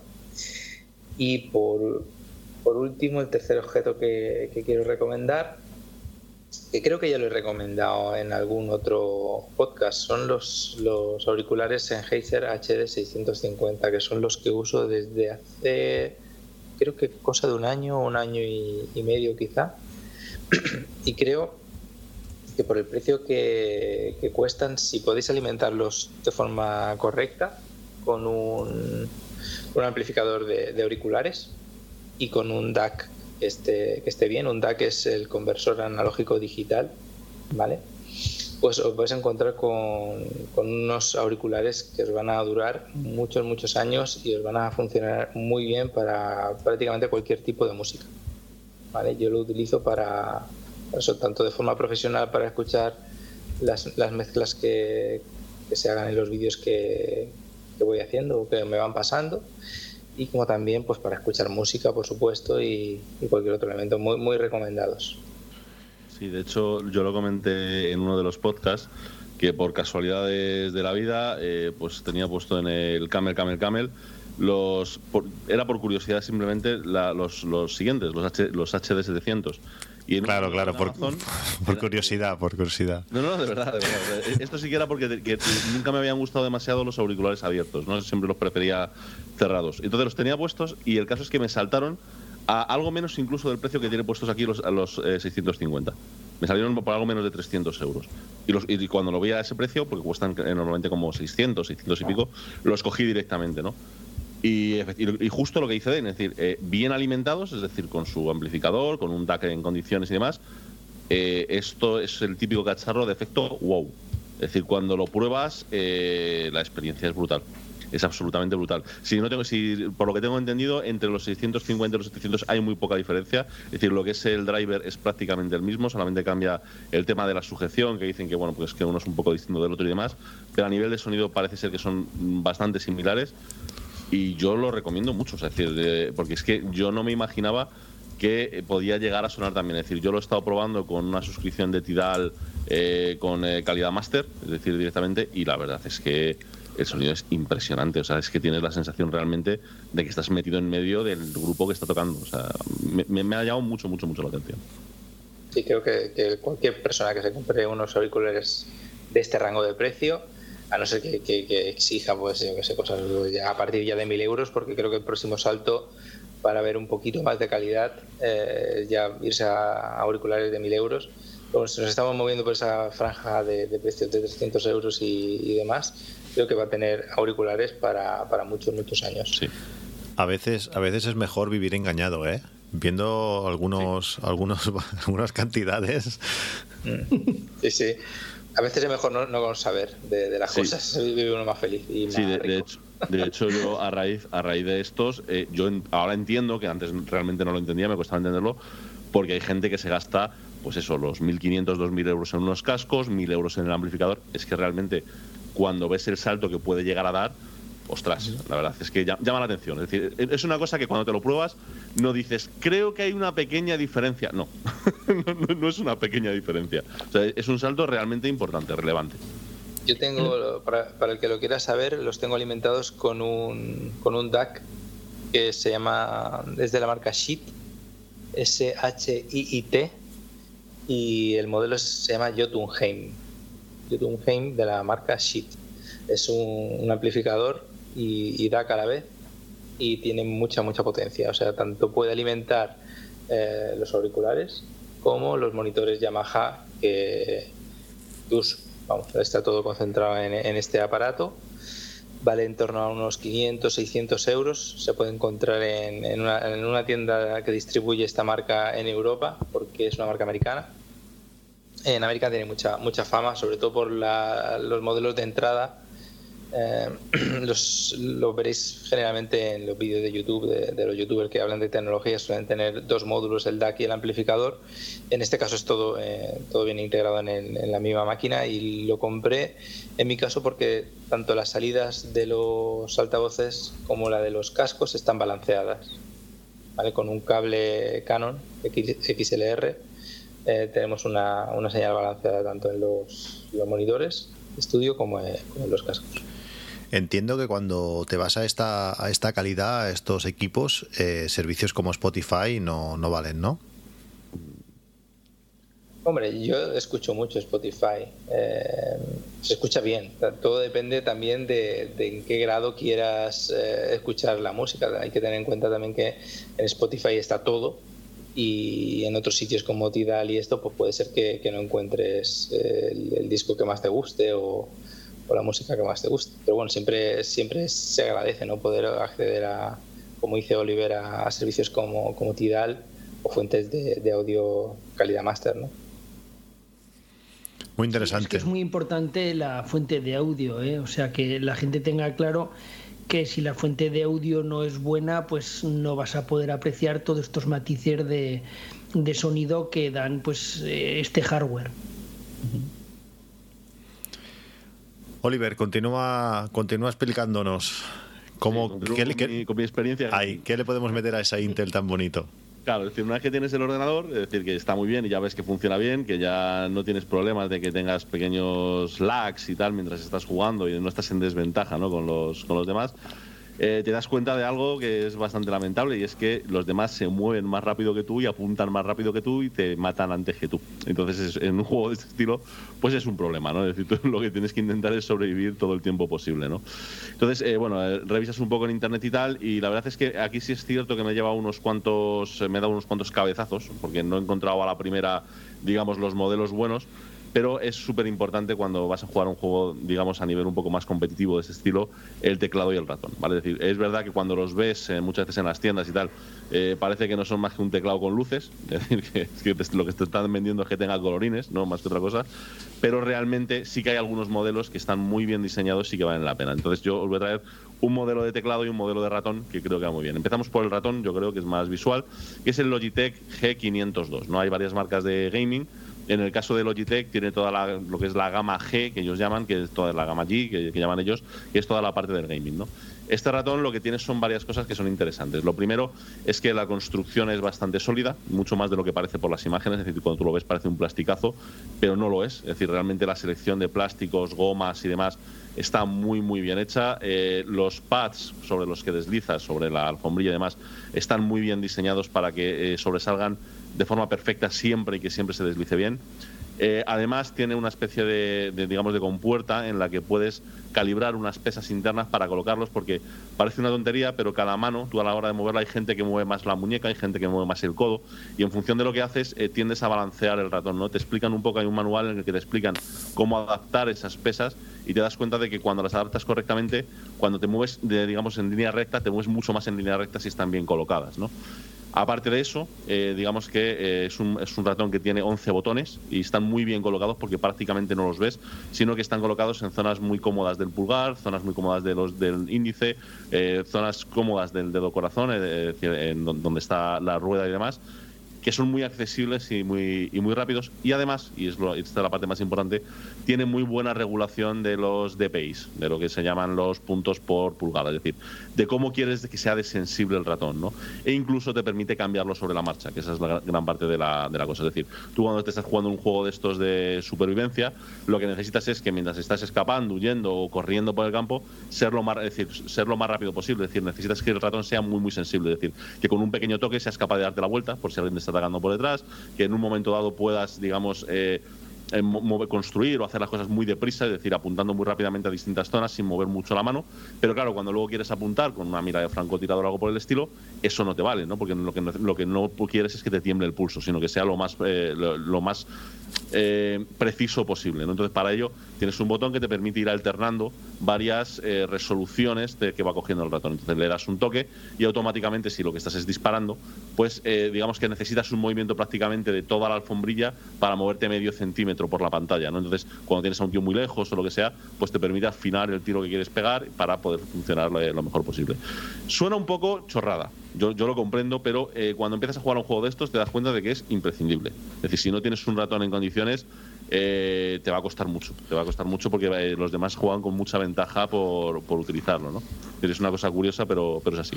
Sí, es algo, es algo curioso que no me había, no había ni planteado y es súper lógico. Es que al final cuando se aplican estas cosas es porque existe la necesidad. Y en francotirador, por ejemplo, tiene que ser clave eso, como bueno, como, como un coche. Cuando vas rápido tienes que, eh, bueno, que cuesta, girar muy poco y cuando vas lento tienes que mover más el volante para, para que gires. al final se va adaptando a a, la velocidad. Pues esto el ratón... Eh, exactamente lo mismo. Y luego necesitas eso, es decir, que esté bien diseñado pues, para que la mano no se despegue, para que en cuanto lo levantes un poquitín de la alfombrilla ya no coja la posición, para que puedas, digamos, hacer el típico gesto de pegar como varios eh, latigazos con la mano y moverte. Es decir, cuando estás en una resolución más baja para tener más precisión, poderte mover por la pantalla, ¿no? Porque si no, no te daría la mesa para poder hacerlo. Es decir, al final parece una tontería, pero sí que te das cuenta de que algunos, porque insisto, en esto evidentemente hay muchísimo marketing, ¿no? Y, sabes que estás pagando una parte de marketing, evidentemente. Pero sí te das cuenta de que hay algunos que están muy bien diseñados, ¿no? Este, y, en este caso, este creo que es el mejor de los que he probado. Yo probado unos cuantos, ¿eh? es decir, en algunos casos devolviéndolos, en otros casos los he vendido y demás. Pero este creo que es eh, lo mejor que hay ahora mismo en el mercado para, para poder jugar. y por otro lado, eh, perdona, Oliver, en, en Amazon veo el 500, G502 y el G502 Hero Uno... Sí, son, son básicamente lo mismo, ¿eh? no, Un- hay, no hay gran diferencia. Bueno, el precio es el doble, básic- básicamente, no sé... Sí, no, la diferencia, la diferencia entre uno y otro simplemente es que le han cambiado el motor, eh, digamos, con el que va leyendo, ¿no? Pero no, no supone una mejora, es simplemente que le han cambiado el motor. Se supone que es más preciso y demás, pero sobre la, en la práctica no hay, no hay ninguna diferencia. Es decir, eh, to- todas las funciones son las mismas, las resoluciones que coge son las mismas, es decir, no es, no es una. Por eso he puesto este, es decir, porque este es, es- el, digamos, entre comillas, barato y es exactamente el mismo aparato, solo que le han actualizado un motor que supongo que posiblemente para modelos futuros y demás se pueda aprovechar más, pero a día de hoy a nivel práctico es lo mismo. No, No, hay, es que no hay ninguna diferencia. 43 euros no me parece caro para, para la resolución que tiene y para las opciones que tiene. No, no, eh, está, está muy bien, está, este está francamente bien. Y por otro lado, eh, digamos que la contraparte, la otra, la, la mano izquierda, ¿no? Con la que te tienes que mover, es el tema del ratón, eh, perdón, del teclado. Y pasa lo mismo, es decir, eh, bueno, todos sabemos, y yo creo que eso es, eh, es obvio que los teclados siempre cuando son mecánicos son mejores porque la pulsación, digamos que es más, es más precisa, ¿no? Sabes antes cuando estás pulsando y demás. Pero eh, cuando juegas este tipo de juego te das cuenta de hasta qué punto es importante que el muelle esté bien calibrado, que no tengas que pulsar eh, la tecla entera, sino hasta donde tú decidas. Es decir, tú puedes calibrar cuánto quieres pulsar de la tecla para que te reconozca el, movimiento como tal. Eh, el poder iluminar las teclas, digamos, de forma independiente hace que para los distintos programas, incluidos juegos, evidentemente, puedas, eh, digamos, iluminarte cada tecla como te dé la gana, de tal forma que en las primeras horas, sobre todo que es donde más afecta, ¿no? Las primeras horas del juego, en el que todavía no tienes la memoria muscular muy clara de dónde van las teclas, es decir, para que os hagáis una idea, en Fortnite con la mano izquierda lo habitual es manejar entre 15 y 20 teclas, ¿vale? Es decir, estás todo el rato moviendo la mano y te cuesta mucho al principio eh, saber, o sea, acertar, acertar la tecla que quieres dar. Entonces, colocándolas por colores, por zonas y demás, eh, siempre tienes tiempo de echar a veces un pequeño reojo y acertar a la tecla que, ti- que- que tienes que hacer, porque como al final la posición de la mano cuando estás jugando no es la misma que cuando estás tecleando, eh, digamos que tienes que readaptarte, ¿no? Y además con cada juego que vas probando, esto cambia, ¿no? Entonces, la gracia además es que eres capaz de sincronizar eh, teclado y ratón, de tal forma que tienes ciertas teclas del ratón que las puedes programar para que cuando las mantienes pulsadas, las teclas del ratón, perdón, eh, creo que lo he mezclado. O sea, hay ciertas teclas del teclado que cuando las mantienes pulsadas puedes cambiar el funcionamiento de las teclas del ratón. De tal forma que si yo, por ejemplo, por poner un ejemplo, eh, cuando estoy disparando, yo en el, botón derecho lo utilizo para apuntar, si estoy construyendo puedo mantener una, una tecla pulsada del, ratón, la, la- pulso y cuando pulso el botón derecho, como estoy en modo construcción, pues a lo mejor lo que hace es tirarme un muro o ponerme una pared o algo por el estilo. ¿no? Entonces puedes aprovechar más todos esos botones que tiene el ratón y poder hacer cosas de forma, digamos, más directa sin tener que hacer, digamos, una secuencia de pasos. Es como hacer una especie de macro, que es, es otra de las cosas que puedes programar, ¿no? pero una especie de macro haciéndola tú, eh, haciéndolo tú de forma un poquito más rápida. Por supuesto, tanto teclado como ratón, a distintas teclas les puedes asignar eh, cualquier combinación de teclas, puedes eh, grabarte macros, puedes, bueno, puedes hacer un montón de cosas que muchas veces pues, te vienen bien para los juegos cuando es una tarea repetitiva ¿no? que tienes que hacer una y otra vez. Me parece, me parece impresionante. Me has hecho sentir viejo programar, programar la, cantidad que tienes que pulsar la tecla para que haga. Ostras, no sé. Son cosas que, te- que tampoco me había planteado nunca. Es, le digo, me estás haciendo sentir, me estás haciendo sentir muy viejo, ¿eh? Realmente es impresionante. No, o el, sea, yo- el- yo- el yo- teclado es precioso. Mi de hace, de hace unos meses, quiero decir, o sea, yo cuando empecé no me podía imaginar, es decir, al final todo esto lo ves, lo ves de refilón porque realmente pues nunca me ha llamado demasiado la atención. Y claro, cuando te metes en el mundillo este, pues te das cuenta de que si quieres, digamos, es lo de siempre, ¿no? Una cosa es echarte una partida una tarde, otra cosa es, pues, si te gusta el juego, te gusta la experiencia, yo juego con mucha gente y me lo, la verdad es que me lo, paso muy bien. Si juegas a menudo, pues quieres coger cierto nivel, por, más que nada para que las partidas sean más interesantes, ¿no? Es decir, para que duren más. Y te das cuenta de que todas estas cosas, pues entre comillas, las necesitas, por más que nada porque el de enfrente lo está utilizando y tiene una ventaja frente a ti.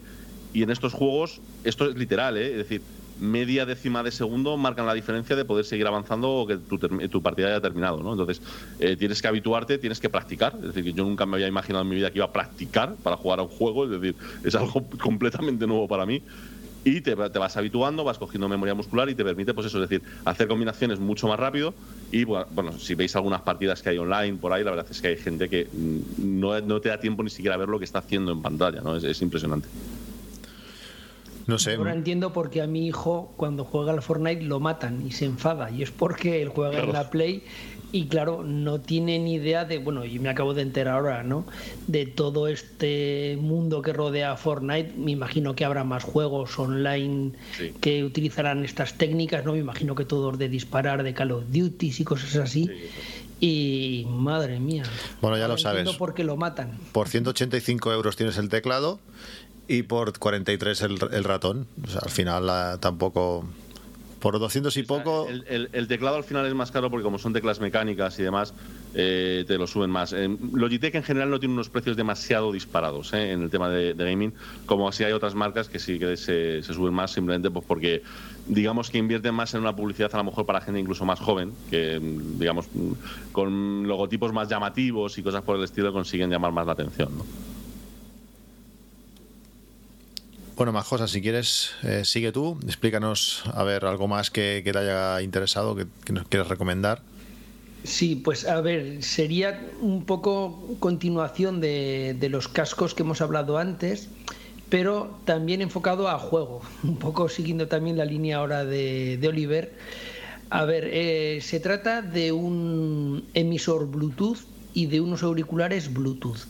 ¿Qué tienen de especial? Bueno, son de la marca Avantry y lo que tienen de especial es el códec que utilizan tanto el emisor como el receptor, que en este caso serían los auriculares, y es el códec que utilizan que es el aptX. Sin, lo voy a explicar un poquito muy por encima. En, cuando estamos hablando de auriculares inalámbricos, es muy importante que no haya un retardo desde que la fuente de emisión del audio puede ser una PlayStation o una televisión cuando estamos viendo una película cualquier sistema, es muy importante que no haya retardo, que cuando se oye una explosión, pues que eh, instantáneamente escuches en tus auriculares la explosión. O, o, en el caso que estaba comentando Oli, pues cuando te disparan, pues que tú escuches el disparo o lo que sea, ¿no? En un juego. Entonces, ¿qué tiene esta tecnología aptX? Pues que tiene una latencia muy, muy, muy, muy baja. Está especialmente enfocada precisamente a esto, a, latencias muy bajas para que el retardo sea muy bajo. Y esto, claro, cuando estamos hablando de, de como he dicho antes, para videojuegos, pues estos, este conjunto de, emisor Bluetooth, que es un pincho USB que se conecta a la PlayStation o a una televisión o a un ordenador, es decir, a cualquier emisor de, de audio, donde está la fuente de audio, se pincha a través del USB y luego pues con unos cascos que también tienen que tener el, el, famoso aptX, es decir, tanto el emisor como el receptor tienen que tener pues eso, disponible esta tecnología.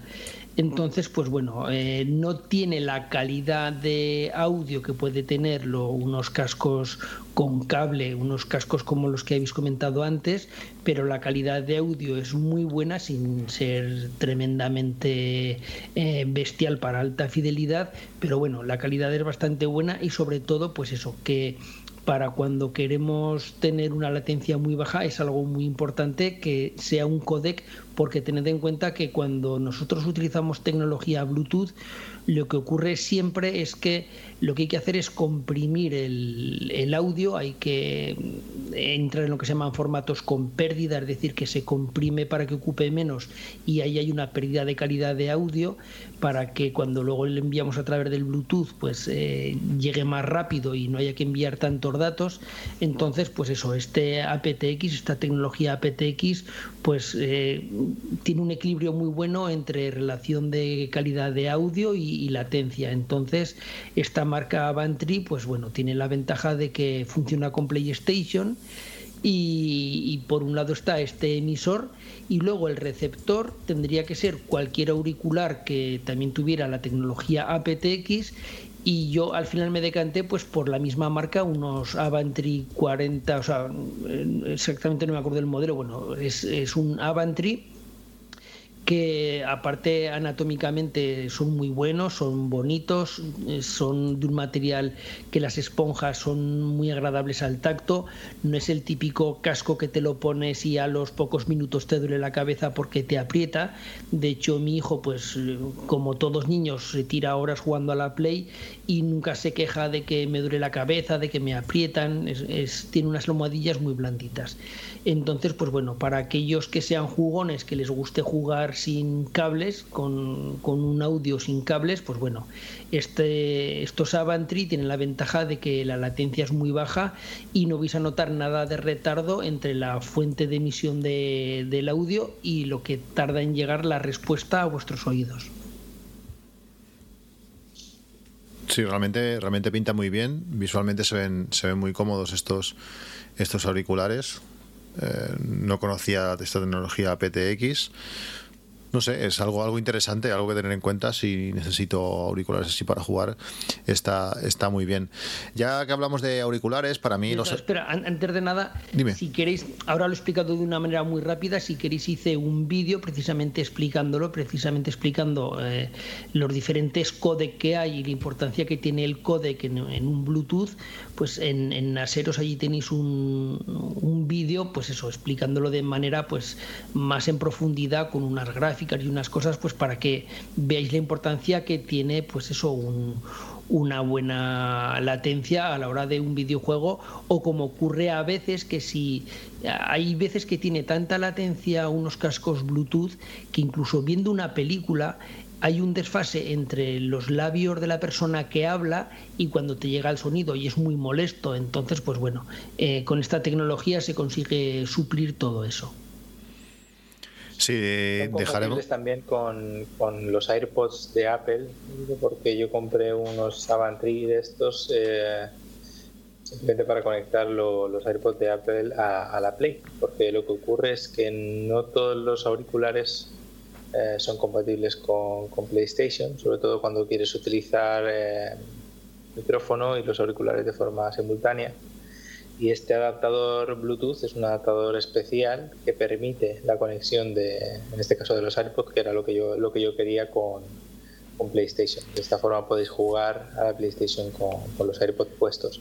Es decir, también que los AirPods no tienen tecnología PTX, tienen una, una variante que usa Apple y la calidad del micrófono no es tan buena como cuando se utiliza tecnología aptX. Sin embargo, sí que lo que es el sonido de, que sale por los cascos sí, sí que está bastante bien. Es decir, sería una especie como calidad llamada de teléfono eh, por micrófono y calidad pues de, casco normal por las orejas. Y la... sí, perdona, y una cosa que se me ha olvidado decir es que estos cascos también tienen micrófono. Es decir, que con los cascos, pues yo mi hijo, porque lo digo hablar, eh, en las partidas, pues aparte de escuchar, también tienes la opción de, que lleva el micrófono incorporado. ¿Cómo, cómo vinculas eh, los AirPods a, esto? ¿Te aparece algo en la pantalla de la.? No, simplemente es una, como una especie de pendrive pequeñito con un cable, entonces tú lo, pulsas para que sincronice, y abres la tapa de, los AirPods, pones a sincronizar de forma simultánea ambos aparatos y entran en, sincronía. Entonces cuando entran en sincronía, eh, este cacharrito tiene dos modalidades, tiene una modalidad en la que funciona como headset, como decir como auriculares, y otra como, como receptor de, audio de esto, como de coche, ¿no? En lo que tú puedes hablar eh, como si fuese un Bluetooth de un coche. Entonces, eh, para entrar en ese modo, simplemente pulsas el botón otra vez de sincronía y se pone un pilotito que hay de color blanco en vez de azul y eso quiere decir pues que, va a funcionar de forma que se tramita lo que dices de por voz, digamos, por los, por los AirPods en este caso, hasta ese aparato. Lo que pasa que en ese caso, claro, no te funciona la bajo latencia. Ahí lo que estás es utilizando el, el estándar de Bluetooth que tienen todos los emisores y receptores. Exacto. Lo único diferente que hay es que este emisor y receptor es compatible con la PlayStation de cara a poderlo usar como, una especie de headset inalámbrico, que es lo difícil de encontrar, digamos, a no ser que pase por el aro y te compres los típicos de Sony o bien también los modelos de Avantri que tienen tecnología aptX, que es lo idóneo para este caso con, con esto.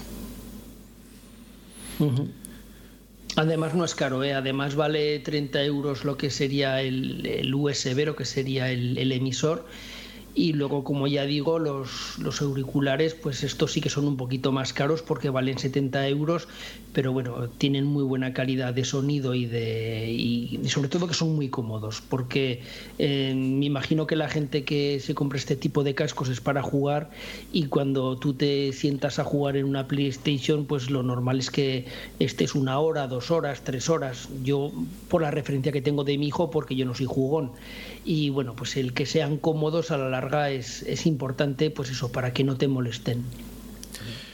Yo también, bueno, ya enlazarlo así con, auriculares, eh, está claro que para mí los mejores auriculares, eh, para mi uso, eh, que tampoco pido mucha calidad, pero sí que pido mucha comodidad, son, son los AirPods, los AirPods que siguen teniendo el precio, ese precio original, que no han salido una versión nueva, que desde que Apple se ha metido a la tienda de Amazon, pues ya no podemos encontrar AirPods muy rebajados. Ahora, por ejemplo, los que he encontrado que los vende la propia Apple están haciendo 77 euros, que es prácticamente el precio original. Pero sí que hay cosas que son interesantes para para el uso de los, de los AirPods, para mí algo que se ha convertido totalmente en imprescindible es una, una funda, la funda, la funda Catalyst, es una funda de silicona que cubre eh, la cajita de los, de los AirPods y además de protegerlos, además de hacerlos casi sumergibles, porque protege todas todos los, bueno, protege el puerto Lightning y aparte lo abraza muy fuerte por arriba, lo que impide que, entre agua, lo que le añade es una, bueno, un pequeño anclaje para poderlo llevar en el, en el cinturón. Eh, a mí casi siempre que me veáis por la calle me vais a ver con eso colgando. Mucha gente me, pregunta qué eso qué es. Eh, últimamente, porque me pregunta demasiado la gente, eh, me lo meto también un poquito en el bolsillo y así, y así disimula, pero los, los AirPods siempre están colgando, siempre están protegidos porque la esta silicona protege de golpes y, realmente es súper cómodo de, llevar. Eh, eh, voy a buscar a los niños al colegio, estoy escuchando los AirPods, en cuanto los ves salir, eh, levantas la pestañita que tiene, colocas cada AirPod y lo dejas ahí colgando y eso no se cae. Y es, una pasada, realmente me la, me, la, recomendó un, amigo, David. Bueno, creo que Milcar lo comentó en su podcast hace, hace tiempo. no me decidía en comprarlo porque no tiene un precio barato, son 28, 28 euros y parece poca cosa para, para lo que vale, pero cuando se lo a, David, me decidí en, comprarlos. Luego está la versión eh, imitación de esta funda Catalyst eh, en GRBs que vale 12 euros. Merece la pena la calidad, la calidad de estas fundas. He regalado varias eh, de, de, GRBs. Merece la pena. muy recomendada si tenéis unos iPods, si queréis llevarlos colgados de forma cómoda. esta funda Catalyst o la amiga de la Catalyst os, os, la recomiendo porque, porque os, va, os va a gustar. Eden, ¿qué más tienes? Pues yo ya, para ir acabando las recomendaciones, tengo un par de cosas que todas más o menos están relacionadas.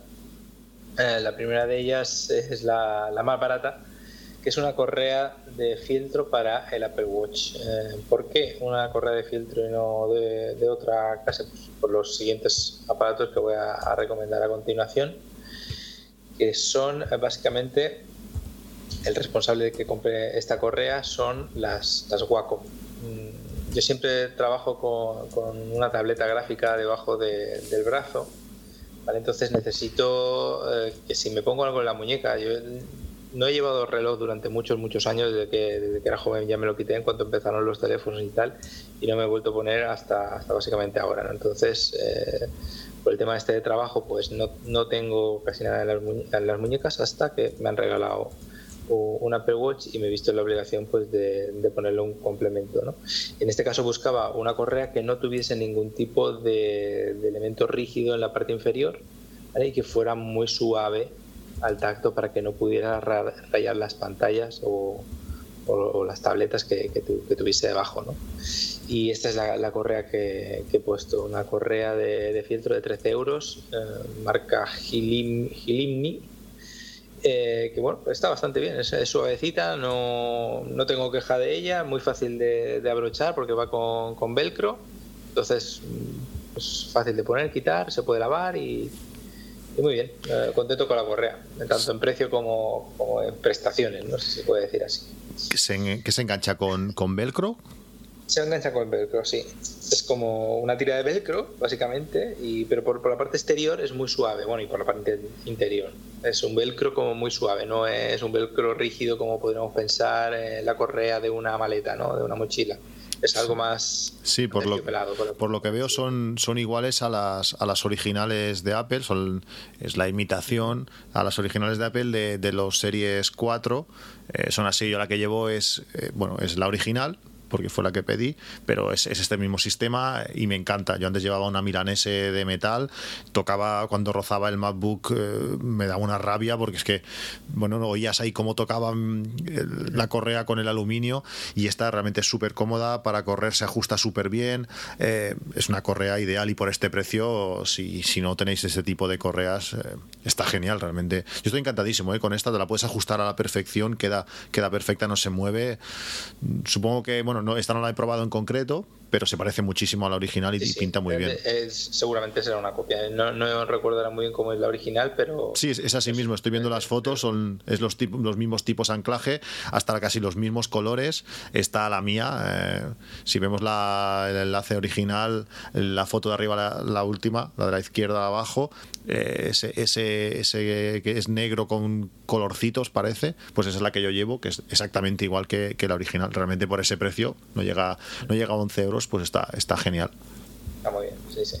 Y veo que tienen para, eh, para todos los tamaños, hasta, 40, hasta los números de 44 también. Sí, no, está bien, es que si, oye, por, por el precio que vale, pues si, si te rompe te, te, compras dos, ¿sabes? Y por el precio de la que cuesta una, una original de Apple. Sí, no, que, en, estas cosas, yo, en esta cosa yo no soy muy de, de comprar de marca, sí que me gusta eh, comprar, digamos, de, de marca lo que realmente veo que tiene una cosa inversión tecnológica detrás, pero lo que son correas y tal, no le veo que, bueno, aparte de la calidad propia del, material, que está claro que los de Apple pues será la máxima calidad que puede ofrecer, pues eh, el tipo de, material este de, tela, ¿no?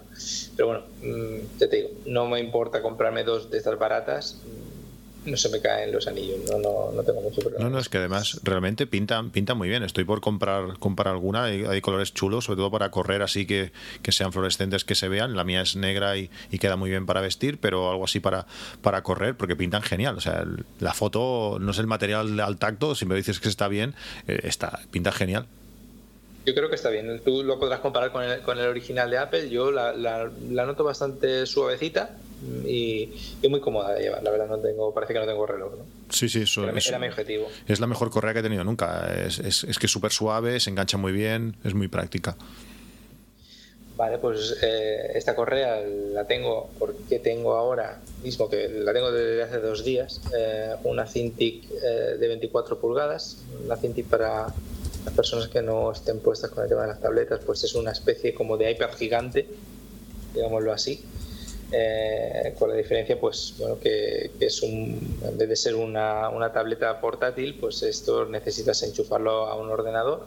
Va con un, con un cable de, de, HDMI o de DisplayPort de varias entradas tiene también eh, su propio concentrador de, USB, es decir, tú lo enchufas a, tu puerto USB del ordenador o un concentrador en este caso, y eh, por los laterales de la pantalla pues puedes enchufarle cosas. Yo tengo ahora un receptor Bluetooth, eh, también tiene un lector de tarjetas, tiene cuatro puertos USB.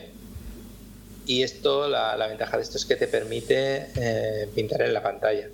Entonces ahora la pregunta es, vale, pues si te permite pintar en la pantalla, ¿por qué te vas a comprar una Cintiq? Si están los, si además, en mi caso tengo un iPad Pro con el Apple Pencil, ¿no? ¿Por, qué acabo con una Cintiq? Bueno, pues la, explicación es bastante sencilla si uno se, se para pensar y es que cuando estás manejando aplicaciones profesionales hay una característica que es vital si tú quieres eh, pintar de forma eh, que no sea teniendo una visión directa con la pantalla. ¿Por qué? Porque pintar con, una visión directa en la pantalla, es decir, fijándote directamente donde estás escribiendo, eh, provoca problemas eh, en cuanto a la postura.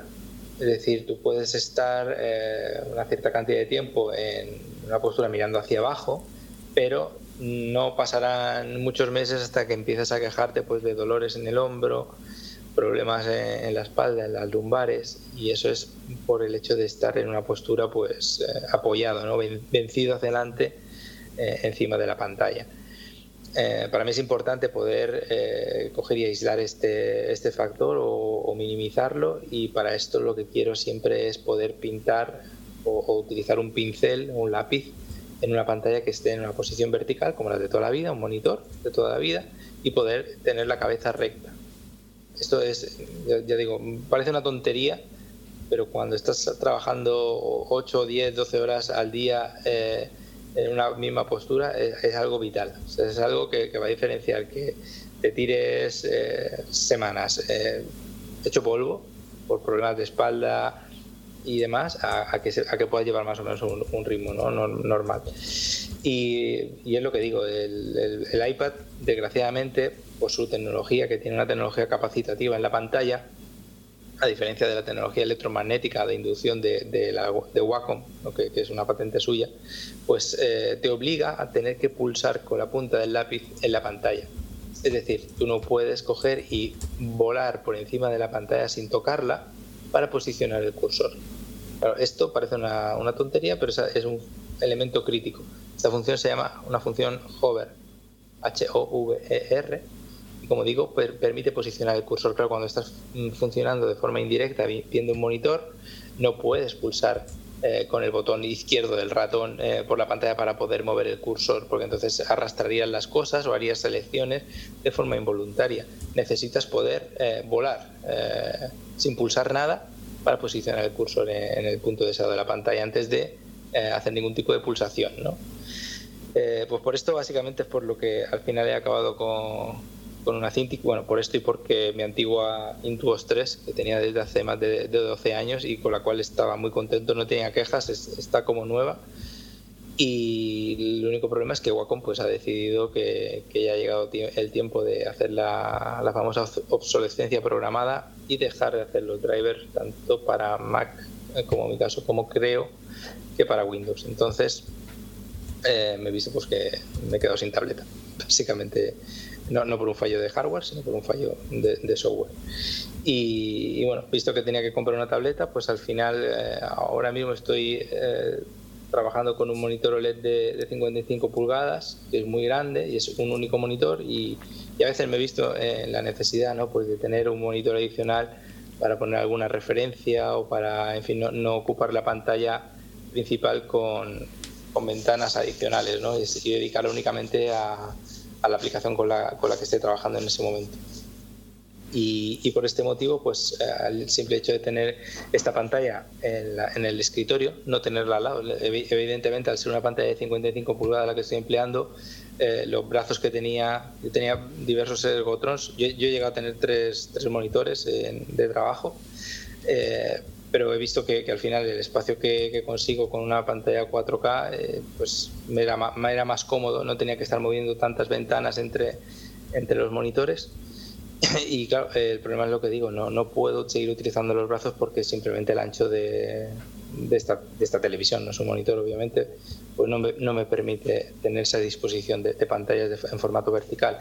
Y la única forma que he visto de poder añadir una pantalla complementaria con un tamaño suficiente y que además me supla las carencias que, que, ahora tengo al no disponer ya de la tableta antigua, pues es este, este modelo de Cintiq, el, modelo en mi caso de, de 24 pulgadas.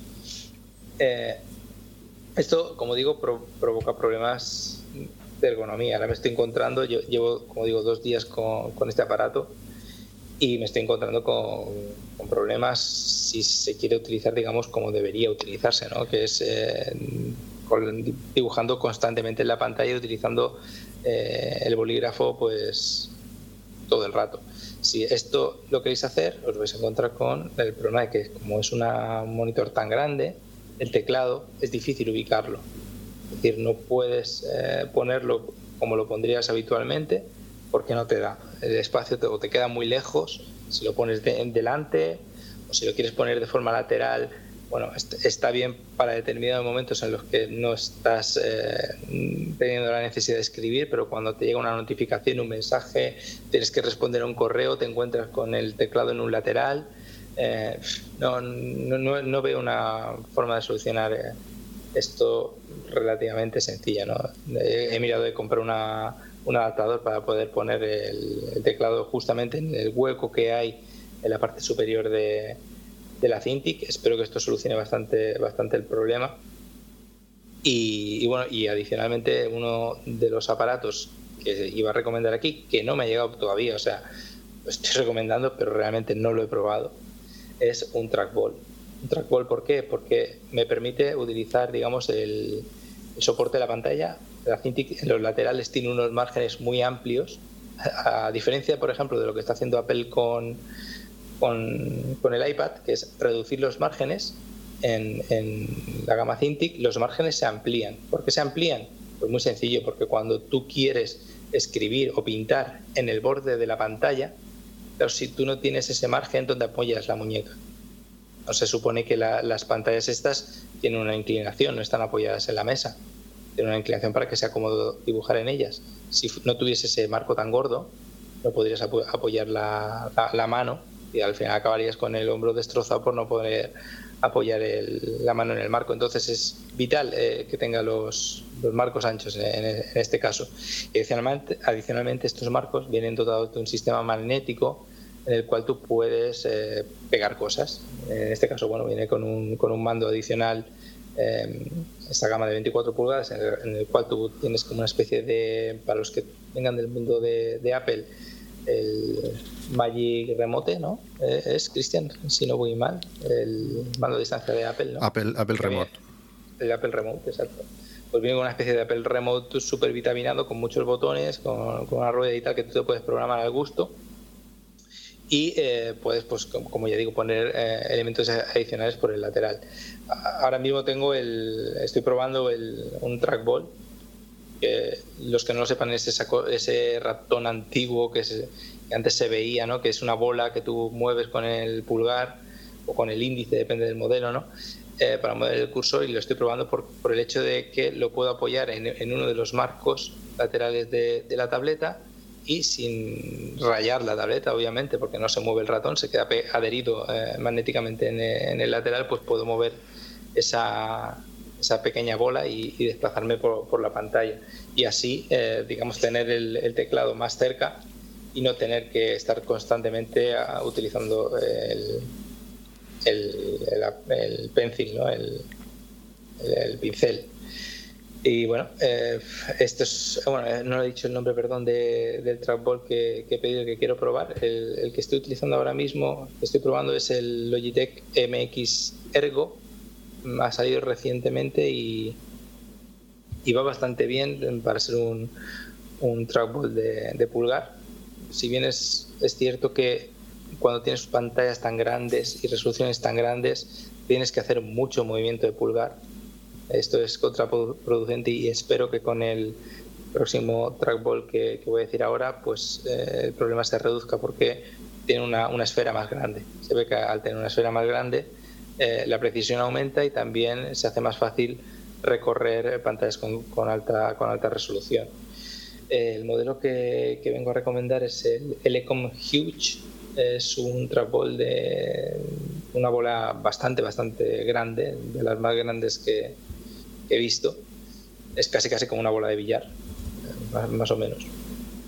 Y eh, tiene diferentes botones, en tanto en el pulgar, donde tiene la rueda de desplazamiento, como en, el, los dedos eh, corazón y anular. ¿Vale? y, y, veremos a ver cuando, cuando me llegue. No, no, no os puedo decir de primera mano cómo funciona, pero tengo esperanzas a que, a que pueda funcionar bastante, bastante bien. En mi caso también deciros que, claro, cuando, si no me basta la precisión de, del trapol, pues siempre puedo echar mano al pincel y, tengo una precisión máxima, tanto en, la pantalla principal, en la Cintiq, como, como en el monitor OLED, ¿no? porque puedo, digamos, transferir eh, el movimiento del cursor del lápiz a la pantalla grande de forma indirecta, ¿no? que, es lo que, yo, que es lo que yo quería. Intento hacerme una idea de cómo trabajas, pero tiene que ser, tiene que ser impresionante. Eh, verte con todo lo que nos has contado, cómo te mueves, cómo lo colocas, cómo lo usas, mirando aquí, pantalla de, 55 pulgadas, con. Ostras. Eh, tiene que ser muy curioso. Ahora mismo es un caos. como llevo, llevo poco tiempo con esto, ahora mismo es, la higiene postural, como, como dice Oliver. Eh, vamos, se, me ha ido, ahora mismo estoy hecho pues un, homeless de, de, la higiene postural. Pero bueno, intentaré arreglarlo y a ver qué tal. El año que viene nos cuentas a ver si lo has conseguido. si no estoy en el médico, no me han enterrado antes. es que lo he logrado.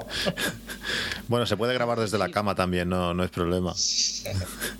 Pero yo me quedo con la idea del sistema que acaba de explicar de por qué el iMac Pro no, no ha cuajado. Y es porque, aunque es potente, pero claro, la gente de verdad profesional como Eden, pues claro, necesita pantallas grandes, entonces no te puedes limitar a una pantalla de 27 pulgadas. Y bueno, por eso creo yo que no, no han vendido lo que querían vender y es porque necesitan otro tipo de cosas los, los Pro. A ver el año que viene si, si nos cuenta que se ha comprado el, el Mac Pro nuevo, cuando lo saquen el año que viene a ver, a ver qué sacan, porque ahí sí que ya le podrán conectar todo, todo este tipo de monitores y de, y de cacharros. Yo el, el, hecho de haber comprado un monitor OLED para trabajar es básicamente por, por, un, por, varias cuestiones. ¿no? El primero es por, porque bueno, han salido el tema este de los monitores que ahora se lleva mucho, ¿no? De los ultra white, estos que son los ultra panorámicos, que bueno, la gente los ve y alucina y dice, wow, qué chulo, ¿no? Un monitor ultra panorámico, súper grande y tal pero luego te fijas bien en las especificaciones y lo que te están dando es una televisión cortada por la mitad. Claro, si yo corto esta tele de 55 pulgadas justo por la mitad, pues tengo un monitor de ultra, ultra wide muy grande. Claro, entonces, eh, claro, me están vendiendo un monitor ultra wide de este tamaño, me pueden salir por unos mil y pico euros si lo comprase. Entonces, claro, eh, por esta televisión me costó 1.300 euros en, en, una oferta en el corte inglés cuando nos estaban quitando de de gama. Este es el modelo de la que yo tengo es de 2017. Ya ha salido la de 2018 y claro, en ese, en ese impasse en el que están cambiando el estocaje, pues todas las teles que, que no han vendido se las quieren quitar de encima para dar cabida a los, a los modelos de, del año que toca, ¿no? Entonces, si justamente eh, en ese momento vais a comprar una tele, pues os podéis llevar una, una, muy buena oferta. En este caso, un monitor de 55 pulgadas OLED, eh, que era un tope de gama, bueno, tope de, tope de gama digamos, a, nivel de panel, ¿no? Eh, pues 1300 euros, como digo, es, un muy, muy buen precio comparándolo con los monitores gaming que hay, que bueno, para, para empezar no tienen el panel, OLED, tienen como mucho panel, bueno, yo creo que IPS, que es digamos el monitor, que el tipo de panel que se exige para, para un trabajo profesional de corrección de color y demás, creo que no tiene ninguno porque son, como digo, monitores de gaming donde, donde lo que prima es la, la frecuencia de la, poca latencia que tenga el monitor, ¿no? Más allá de, la calidad de los colores y tal. Y, y claro, por ese precio, pues casi me estoy llevando dos monitores ultra wide sin la división que, que tendría, digamos, poniendo uno encima del otro, ¿no?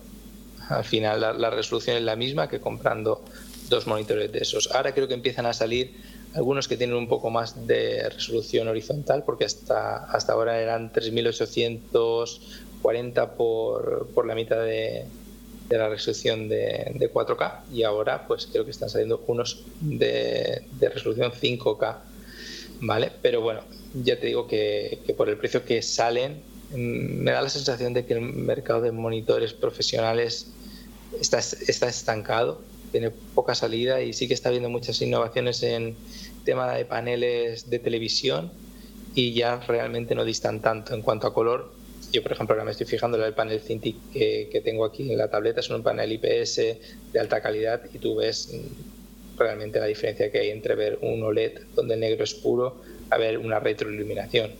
Se ve, vamos, a, la legua que es mucho más natural de ver el, el, panel OLED, donde lo único que brilla es lo que está encendido. Si bien es cierto que, el OLED, como, como, ya sabéis, se, se desgasta, es un, una cosa que se va degradando con el tiempo, entonces hay que tener mucho cuidado de que los salvapantallas se activen, de tener siempre cosas que, digamos, no hagan que, que la imagen se pueda llegar a quemar. Verdad que tienen diferentes mecanismos para atenuar el, el proceso de desgaste, pero, pero, es cierto que no podéis, digamos, dejar ahí una imagen eh, durante todo el día y no pensar que, se, que no le vaya a pasar nada porque el monitor, eh, bueno, la televisión se, se, acabará quemando y veréis eh, cómo se ha quedado como en los antiguos monitores de, de fósforos, ¿no? que queda esa, esa, imagen ahí residual que no se va, porque si ha quedado quemado, pues que queda quemado, ¿no?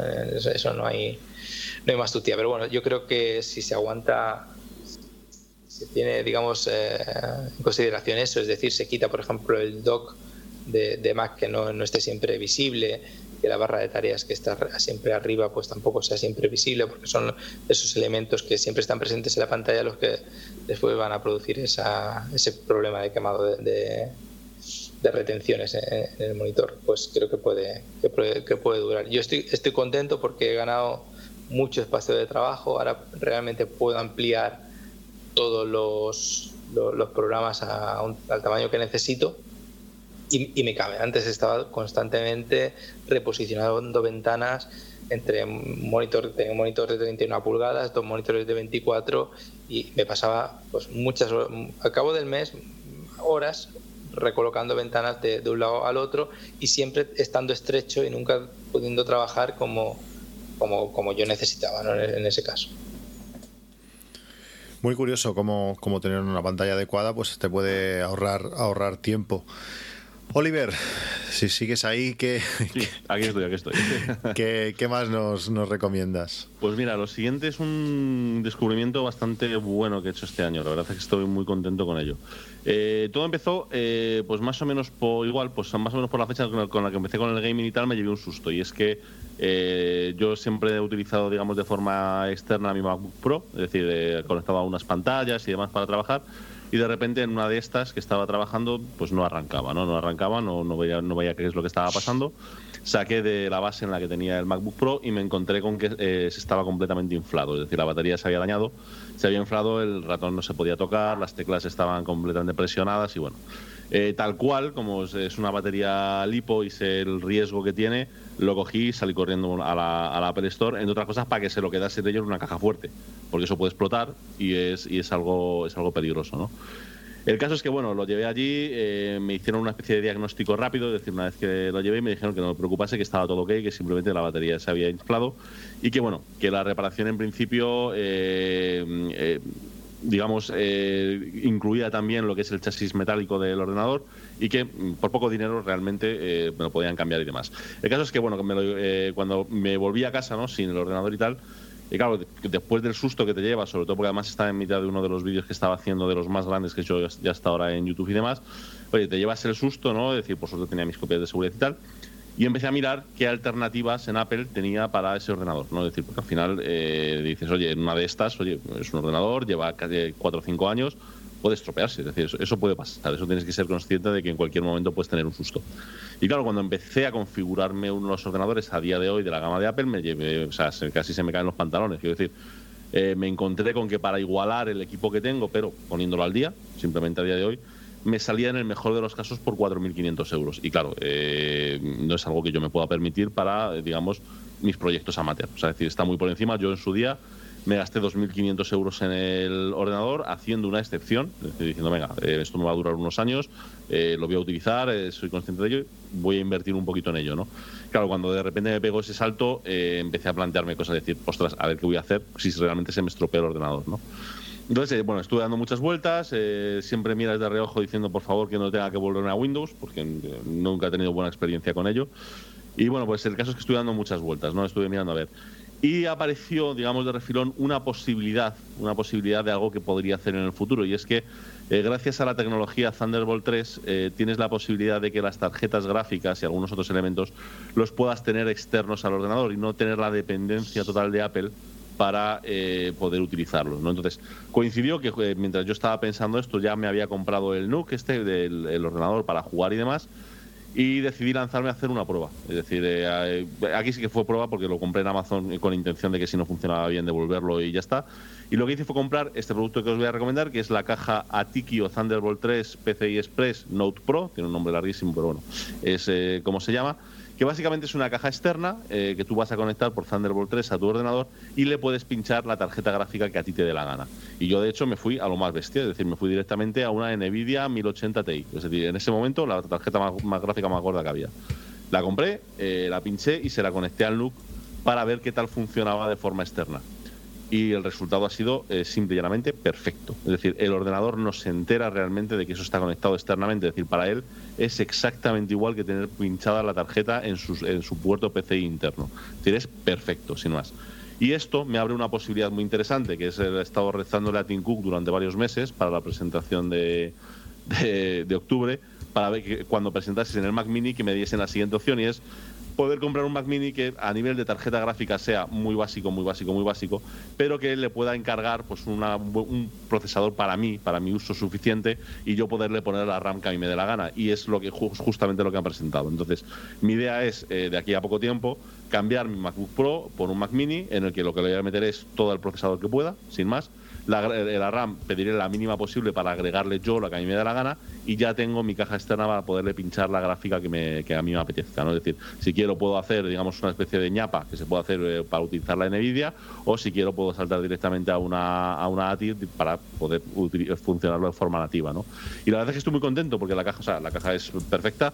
Es curioso porque si te metes en la página de Tikio, ellos, eh, de aquí, tío, ellos te dicen que esa caja no sirve para tarjetas gráficas, que ellos, solamente garantizan el uso en temas de discos duros externos y demás. Eh, estuve leyendo mucho, estuve informándome y el tema es que lo que no quieren es empezar a dar soporte para las miles de gráficas que hay, pero, pero hay muchas páginas en Internet en las que te dicen exactamente qué gráficas funcionan y cuáles no. La realidad es que el 99% de las gráficas funcionan perfectamente, ya os digo. Eh, yo esperaba una pérdida de rendimiento, es decir, a lo mejor yo que sé, un 10, un 15% o un 20%, no, no, no sabía, ¿no? Y no, sea, decir, yo lo he hecho mis benchmarks, he hecho mis pruebas funciona a la maldita perfección. Es decir, eh, cuando yo he estado ejecutando en Windows va perfecto. Y por lo que he podido ver en internet, de pruebas que ha hecho la gente, eh, con los drivers correctos, en un, en un Mac puedes correr también la gráfica que te dé la gana sin, sin mucho problema. ¿no? Y la verdad es que, bueno, pues es una, es una alternativa a algo que no sabía muy bien cómo resolver y que estoy muy contento con ello, la verdad. Yo tengo que decir que en este tipo de cajas la gente lo que más tiene que mirar es la fuente de alimentación. Sí, claro. De hecho, yo, bueno, yo esta no la conozco, yo tengo una caja de Aquitio, pero que sí que es específica para discos, para un RAID de cuatro discos, pero eh, sí que conozco algo las de Sonet, que es lo mismo, pero de otra marca, y Sonet tiene varios modelos y básicamente el precio varía en función de la fuente de alimentación interna que tenga, porque las gráficas de hoy en día, pues según qué gráficas, tienen un consumo muy alto eléctrico. Entonces, pues bueno, es lo que tenéis que tener cuidado de no quemarla porque, porque tiene una fuente de alimentación más pequeña que la gráfica que le vais a pinchar. Y con eso ya está. Sí, de hecho, esta la, eh, soporta 500 vatios, la fuente de alimentación, y la gráfica que yo estoy utilizando, la, 1080 Ti, son 380 eh, o algo así. Es decir, va, va con su margen y sin, y sin ningún problema. Sí, pero hay algunas, esta en concreto no, porque es de 500 vatios, pero hay algunas que tienen de alimentación mucho más pequeñas y, tienen ese inconveniente. Por ejemplo, en, hay modelos de NAR de QNAP que vienen con dos fuentes de alimentación precisamente en función de si llevas idea de pinchar una gráfica potente, pues que, la fuente de alimentación, aparte de alimentar a lo que es el propio NAS, que de servicio a lo que es la gráfica. Es lo único que tienes que tener en cuenta. Bueno, lo único. Una cosa muy importante que tienes que tener en cuenta en este tipo de cajas externas para, gráficas. Y Oliver, una pregunta, tú que has estado mirando este tema, eh, ¿hay posibilidad de encontrar cajas en las que puedas meter dos gráficas y poner dos cajas con dos gráficas cascada? ¿Eso se puede hacer? Sí, sí, se puede hacer perfectamente. Es decir, lo único tienes que tienes que asegurarte que las gráficas sean compatibles e incluso lo que te recomiendan, lo que te recomiendan es que hay cajas que directamente tienen, tienen dos, eh, dos pestañas para poder meter dos gráficas dentro de la misma caja y las puedes conectar con SLI o la tecnología que tengan en, en, concreto. Entonces con eso ya lo tienes resuelto totalmente. Y en principio en cascada lo puedes poner siempre y cuando sea compatible porque al final digamos que tienes la restricción de que es un solo PCI Express el que estás utilizando, pero si están sincronizadas parece ser que funciona, que, que sí que sí que se puede hacer. Muy interesante esto. Yo no, sé cómo saldrá el Mac Pro modular de, que nos prometen para el año que viene, pero el tema de las gráficas es siempre un, impedimento por el alto consumo energético que, tienen y a ver cómo, cómo, lo van a enganchar y cómo van a hacer algo que, que pueda, digamos, ir incrementando gráficas, que no solamente te quedes con una, porque el mercado profesional, por ejemplo, en mi caso, si tengo que, tirar de tarjetas gráficas, necesito por lo menos cuatro tarjetas gráficas para, para tirar render con, ellas. No, no, me basta con una por muy potente que sea. Y no, pero, que... pero tienes, tienes otra opción y es que si directamente el MacBook Pro que vayan a sacar, eh, es decir, en vez de tener, pues como tiene por, ejemplo mi NAC, que tiene, me parece que son cuatro ranuras reales de PCI Express 16 o 32, no, no recuerdo cuál es, eh, si el Mac lo que le meten es en vez de 4, le meten 16, que pueden hacerlo perfectamente, y te sacan 8 salidas Thunderbolt 3, con que conectes una gráfica en cada una de las salidas, perfecto. Ya no tienes ningún problema. Es, el- es la placa base la que ya se encarga de reorganizar la información y puedes pinchar básicamente las ocho si, si tuvieses ocho, ocho salidas, ¿sabes? O sea, con eso el problema estaría resuelto, no, no tendría más problema. Majosan, ¿qué nos puedes recomendar tú? Bueno, pues yo, a ver, como ya sabéis, estoy un poco con el tema de las redes de 10G por, por todo lo que nos ofrecen las redes de 10G. Entonces, pues os voy a recomendar un NAS y un adaptador de Thunderbolt a 10G. Entonces, en primer lugar, estaría el adaptador de, de Sonet, el Sonet solo 10G, que básicamente esto lo que va a hacer es pasar una conexión de Thunderbolt 3 a, a 10G, porque si no tenemos una conexión 10G en el, en el ordenador no podemos conectarlo a una red. Básicamente hoy en día solo está el, el iMac Pro y ahora recientemente el Mac Mini nuevo ha salido con la opción de por 120 euros pues con, con la conexión de 10G. Entonces para los que tengamos ordenadores o los que tenemos ordenadores, bien sea de Windows o bien sea de Mac que no tiene un puerto de 10G, pues bueno, una opción es esta, es el adaptador de, de Sonet. Y luego, eh, una vez que tenemos la red 10G montada, pues nos hace falta algo a donde conectarlo. Entonces, en este caso estaría un, NAS que acaba de, bueno, no es que acaba de salir, es que acabo de hacer hace poquito un vídeo explicándolo, y es un NAS de, de Asustor, que es un NAS 10G y que la característica que tiene este NAS es el precio, que es un precio muy contenido porque vale 200 y poco euros. Entonces eh, tiene dos puertos, es decir, para, o sea, perdón, tiene dos bahías para dos discos. Entonces tenemos la ventaja que por 200 y pico euros ya tenemos un almacenamiento de 10G, por lo cual pues eso ya tenemos el adaptador y el NAS. Este NAS tiene un procesador ARM bastante potente y está pensado pues básicamente pues para, para mover datos a muchísima velocidad. Este NAS no está pensado para máquinas virtuales ni cosas así. Básicamente está pensado pues para en una empresa o, un profesional pues que quiere almacenar datos de manera muy rápida, hacer backups o trabajar directamente contra el NAS a una velocidad de 10G, pues bueno, pues este NAS está este modelo que os he puesto que es el, el AS 4002T, que es de dos bahías, y luego el que quiera cuatro bahías sería el mismo modelo, pero en vez de acabado en 2T, pues acabado en 4T. Sería el AS 4004T. Entonces, pues bueno, la ventaja que tiene este NAS, pues eso, como digo, que últimamente las redes 10G están bajando mucho de precio. Hoy en día las redes 10G, pues sigue pareciendo que es algo muy, muy, muy caro, muy profesional, muy para enterprise.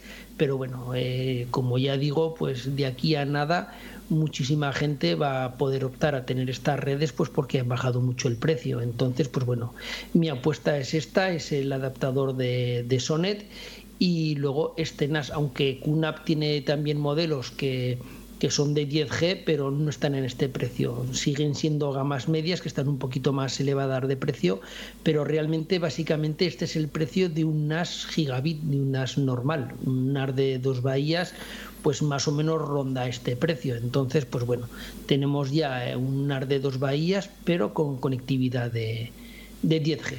Esta es la apuesta para el que quiera empezar con a meterse en el tema del 10G.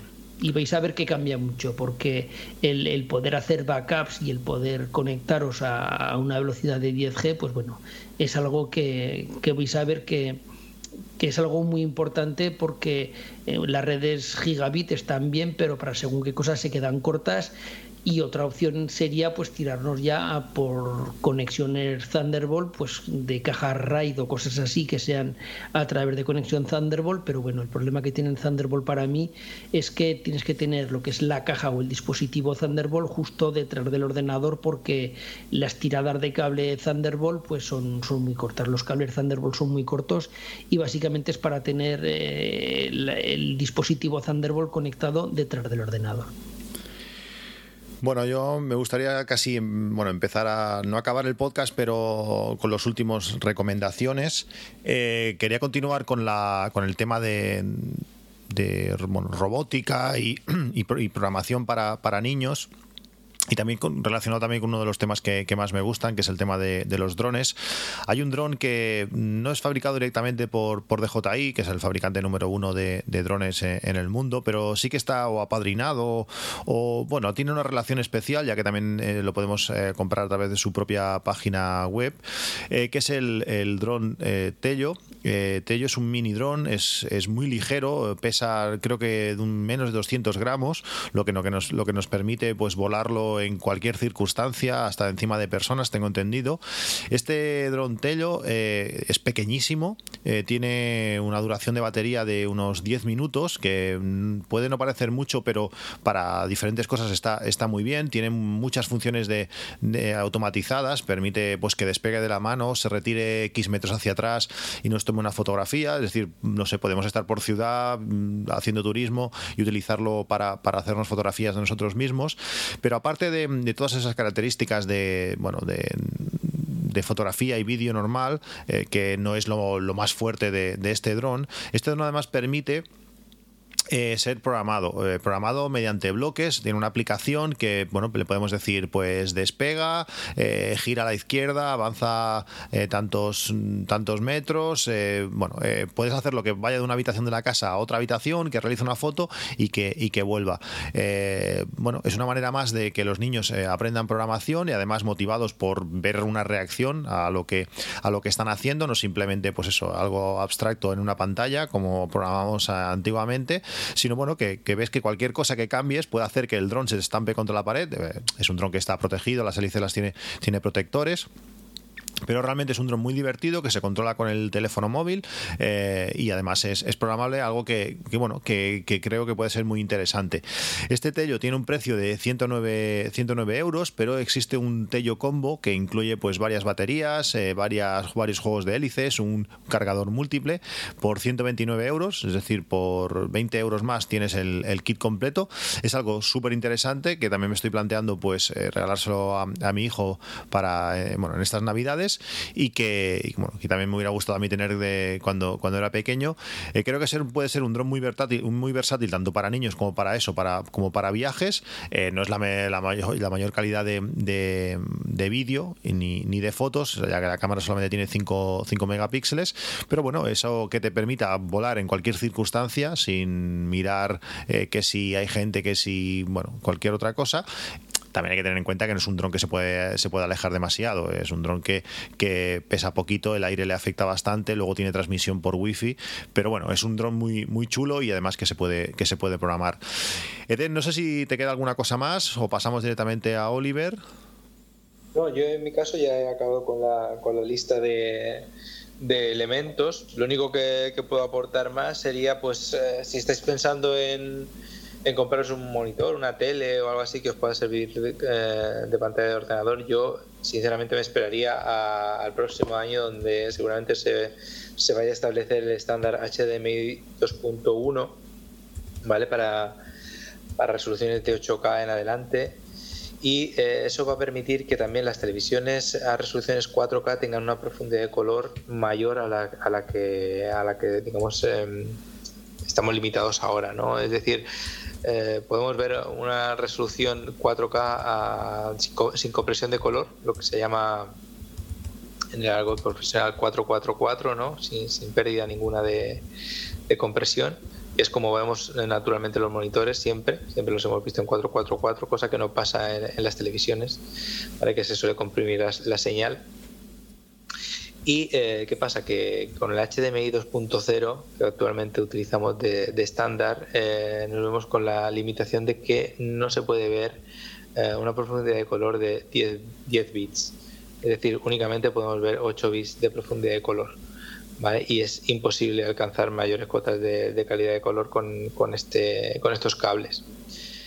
por lo que veo que si pudiese esperarme, eh, no me compraría ahora eh, una tele. Si veis que no podéis esperar más, pues bueno, eso es una opción a contemplar. Pero bueno, si no tenéis excesiva prisa, esperaos a que se establezca el, HDMI 2.1. ¿Vale? Y las gráficas eh, de los ordenadores también lo implementen. Y yo creo que cuando veamos ese salto de cable, empezaremos ya a ver televisiones que, no tendrá sentido eh, comprarse un monitor realmente porque están evolucionando a una velocidad ya con una pantalla 8K que están saliendo ahora, creo que ahora leía por Twitter que, han bajado 1.000 euros, empezaron valiendo 5.000 hace, hace nada, ya, ya van por 4.000 la tele de, 8K de Samsung. Eh, pues claro, ten en cuenta que, eso ahí podemos sacar una, una resolución un 4K retina que a una distancia de como yo la tengo ahora que vendrá a ser un metro de, distancia pues vamos a poder ver una, una resolución brutal. O sea, un 4K retina a, un, a, un, metro, pues ahí sí que tiene realmente sentido los 8K. Eh, en un salón no le veo sentido porque aunque sea una pantalla de 65 75 pulgadas, tanta resolución es inapreciable cuando te sientas a, 2 metros, 3 metros de, distancia. Sin embargo, cuando lo vamos a emplear como un monitor, estando próximo, vamos a, ver cómo podemos ganar mucho espacio de trabajo y a, una resolución y a una profundidad de color brutal. Y a una frecuencia de refresco también, que ahora mismo estamos limitados como máximo a, a 60, 60 hercios.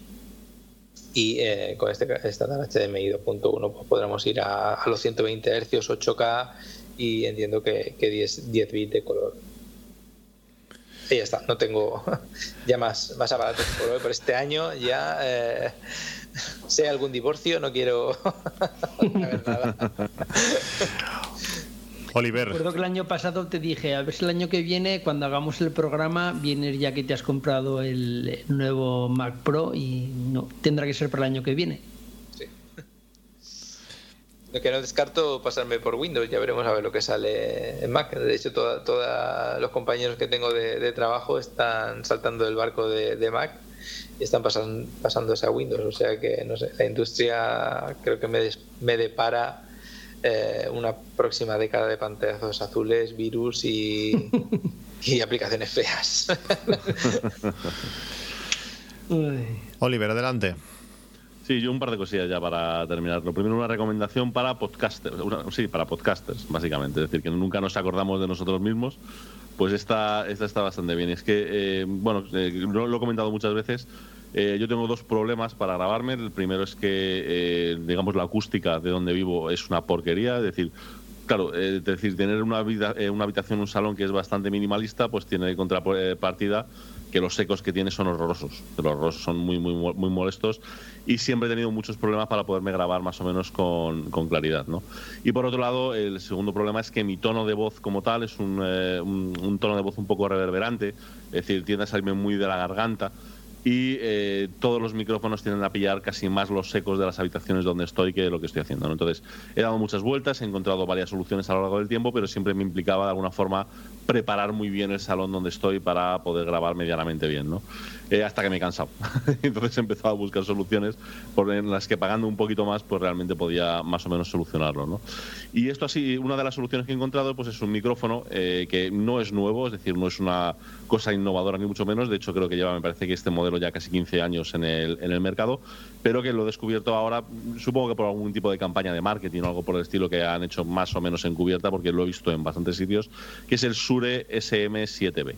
Es un micrófono dinámico, es decir, esto es importante, no es de condensador, es decir, necesitas acercarte a él para poder hablar, pero que primero la calidad de sonido que da es eh, bestial, es decir, es muy, muy, muy buena y segundo, eh, es capaz de focalizar muy bien el captar solo lo que tiene delante, es decir, apenas coge los ecos de fondo ni nada por el estilo, sino que se escucha eh, bastante, bastante bien. La pega que tiene es que necesita bastante amplificación, es decir, si lo conectas directamente a un DAC normal y corriente, normalmente no funciona, es decir, no da suficiente, pero eh, digamos que la solución que ha encontrado todo el mundo es un segundo aparatito que se, que, se llama el Cloud Lifter, el CL1, que es un eh, aparatito que lo conectas en el cable entre medias de tu DAC y de tu micrófono, se alimenta a través del propio Phantom Power, digamos es un botoncito que activas normalmente en tu DAC, y con eso ya tienes una amplificación completamente limpia, es decir, le, subes 50, 50 decibelios sin, eh, sin ningún problema y consigue, digamos, unos resultados que yo eh, particularmente estoy muy contento. Es decir, ahora que estoy grabando mucho más podcast, que antes no lo hacía, y he cambiado un poquito la forma de, cambiar eh, de, grabar en YouTube, pues me he encontrado con que esta solución es muy buena. ¿no? El micrófono cuesta 377 euros y el, el amplificador son 155. Es decir, al, final el conjunto lo puedes encontrar por ahí por unos 500. Es caro, pero realmente yo estoy muy contento. Decir, a mí sí me ha solucionado realmente la papeleta. Es decir, a me estaba costando mucho hacer grabaciones más o menos decentes y a día de hoy, pues es que es un minuto, es conectarlo y ya está. Y estoy funcionando muy bien. Eso para la parte de podcast. Y luego quería hacer una recomendación que está para todo el mundo y tiene que ver con cualquier cosa menos con tecnología. Pero bueno, en definitiva es una de las cosas que me han gustado a lo largo del año y me gustaría contarosla, sin más, ¿vale? Es una, es una cafetera, es un tipo de cafetera. Yo, eh, bueno, este año he estado, eh, digamos, un poco pachucho, he estado con, con la salud un poquito fastidiada. Y una de las cosas que me han quitado a lo largo del año ha sido el café. Es decir, yo soy muy cafetero, me gusta mucho el café lo más concentrado posible, que sepa fuerte, y pues bueno, eso me lo han quitado, eso me lo, han prohibido completamente pues, por temas de estómago y demás. Y lo que sí me dijeron que podía tomar era pues café tipo americano, que siempre me ha parecido una guarrería, que, nunca me ha gustado ese aguachirri, ¿no? que no sabe prácticamente a nada y que te tienes que beber un tazón entero para que te haga algún tipo de efecto. ¿no? Entonces, el caso es que bueno, pues estuve mirando y tal. Y, me encontré con una especie de moda, podríamos llamar medio hipster, medio gafapasta o algo por el estilo que hay en Estados Unidos, que es de un tipo de cafeteras que se llaman las cafeteras Chemex, eh, que tienen forma como de matraz de laboratorio en las que eh, digamos que el café te lo preparas de una forma totalmente manual, es decir, tienes que colocar un filtro de papel, hacerle un lavado, eh, tienes que moler en el momento el grano, tienes que seguir un procedimiento, es decir, casi un protocolo parece que tuvieses de, de, laboratorio, ¿no? Es decir, muchas veces por la mañana me lo estoy preparando y parezco más que soy Walter White que yo preparándome un café, ¿no? Es decir, la que tienes que liar. Pero a cambio te sale un café que es muy, muy, muy limpio, con muchísimo cuerpo, con mucho sabor y que además no hace ningún daño. Es decir, ya os digo, no es una cosa cómoda, no es un Nespresso en la que le metes la capsulita, das al botón y tienes un café sacado perfecto, es decir, porque no tiene, no tiene otra descripción. Esto te lo tienes que hacer tú, se tarda cinco, entre 5 y 10 minutos en hacerlo. Tiene un procedimiento, hay montones de vídeos en YouTube de, de hipsters explicándote cómo preparar un café Chemex, ¿no? Pero honestamente me ha sorprendido, porque eh, yo soy muy particular para, ciertos sabores, para ciertas concentraciones y demás, y esto me está resolviendo pues igual muy bien la papeleta porque mm, realmente sale muy bien, sale muy bien, además tiene su gracia, ¿no? El tener todos los días cierto ritual para prepararlo por las mañanas y demás, el olor, que te queda en la cocina y demás es maravilloso, es decir, es, es, es una pasada.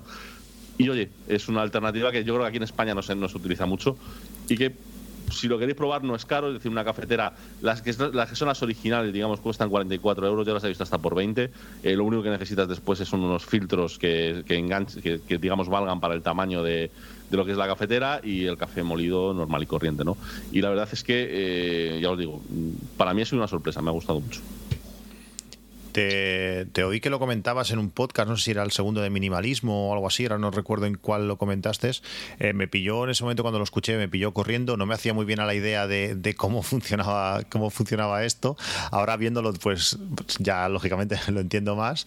Eh, me parece curioso. Yo no soy nada cafetero, yo café solo no, no puedo, eh, yo necesito café, café con leche, pero no sé, tengo mm, viéndolo como el sistema me, me, llama la curiosidad. Es algo, es algo realmente curioso. Sí, lo, curioso es un poco el, protocolo que tienes que seguir, ¿no? Es decir, tienes que moler de una cierta forma el café, echarlo, echar primero un primer vertido de agua, dejar que repose medio minuto y que se forme, digamos, una cierta pastilla como de café, luego seguir... Bueno, pues tiene un, tiene un método para, hacerlo y la, verdad es que el resultado es bueno. Y oye, a mí es que particularmente ese tipo de cosas me gusta, ¿no? Es decir, el, seguir ciertos protocolos para hacer algunas cosas y demás, es una cosa que me llama la atención. O sea, es decir, al final es como una especie también de entretenimiento, podemos decir, ¿no? Es decir, insisto, no es la comodidad de una cápsula, pero tiene su cosa. Muy bien, muy interesante. Eh, Majosan, ¿cómo tenemos el tema? Sí, pues nada, yo ya para terminar, eh, un micrófono y una cámara. Básicamente es la cámara, el micrófono lo he comprado porque estoy esperando a que me llegue la cámara y es una cámara un poquito especial. A ver, es la Blackmagic Pocket Cinema Camera 4K he visto que, Oliver lo había puesto como en una especie de whitelist, de lista de deseos. Entonces, ¿qué tiene de especial esta cámara de fotos? Generalmente las cámaras de fotos lo que tienen es que son cámaras de fotos que pueden grabar vídeo y es la que suele utilizar la gente pues para los canales de YouTube o cuando quiere grabar vídeo. Esta cámara de fotos básicamente es al revés, es una cámara de vídeo que puede hacer fotos. El concepto es un poquito distinto. Entonces, esta cámara de fotos está realmente es una cámara de vídeo, tiene factor forma de cámara de fotos eh, no, no tiene el factor forma, o sea, no es una cámara de vídeo como tal, tú cuando la ves es como una cámara de fotos, pero está optimizada para grabar vídeo. Entonces, ¿qué tiene de especial? Pues que si recordáis, Oliver el año pasado comentó que se había comprado una cosa que se llamaba Atomos, que es para poder grabar en RAW, para hacer una grabación de vídeo en RAW, explicándolo de una manera muy rápida, eh, para grabar en, crudo. Entonces, esta cámara lo que tiene de especial es que como si dijéramos, tiene incorporado ese átomos, de tal manera que esta cámara puede grabar directamente en RAW eh, el vídeo en 4K y luego tiene unas características muy especiales como es que, por ejemplo, puede grabar directamente sobre un disco SSD pinchado a través del puerto USB-C. Entonces, ya sabéis que grabar en RAW vídeo 4K ocupa muchísimo, aparte de que tiene ranuras para meterle tarjetas, como es lógico, también podemos grabar en, un disco SSD que tiene muchísimo mayor tamaño, muchísima mayor capacidad de almacenamiento y el precio por giga o por tera o por mega, como lo queréis decir, de, un disco SSD es mucho más barato que de una tarjeta eh, compact flash o de cualquier tipo de tarjeta. Entonces la calidad de vídeo que da es brutal. Yo de momento no la tengo eh, porque el problema que tiene esta cámara es que hay una rotura de stock y que hay que apuntarse a una lista de espera para que te la envíen. Yo hace ya dos meses que la compré, hace dos meses que estoy en una lista de espera. Espero que me llegue ya pronto, en una, en una o dos semanas. Y el precio que tiene es un precio que aunque parezca que es caro, es un precio que está muy muy bien porque esta cámara vale 1.400 euros con el IVA incluido y para que os hagáis una idea, este tipo de cámaras de Blackmagic, eh, bueno, Blackmagic es un fabricante que está especializado en audio y vídeo para, para profesional, para tema de cine.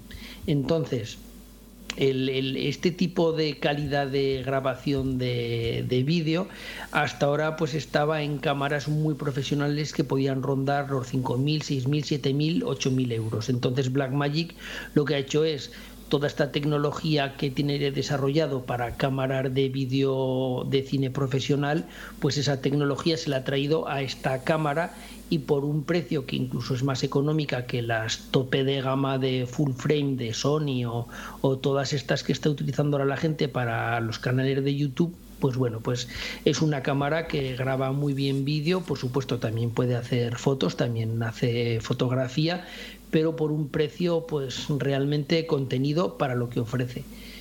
Por supuesto, pues bueno, tiene un montón de, características más que ahora no voy a relatar. Y luego, eh, aprovechando la entrada de micro XLR que tiene esta cámara, pues me he comprado ya un, micrófono de solapa para utilizarlo con esta cámara y luego también para poderlo utilizar pues cuando hago los unboxing y cuando hago los vídeos pues para poderlo conectar a la Focusrite o a cualquier otro sistema de, entrada de audio XLR y en este caso es un micrófono de solapa, un lavalier que es el AKG C417 PPP es un micrófono omnidireccional, es decir, es un, micrófono que hay que tener cuidado de que no haya mucho ruido en el entorno.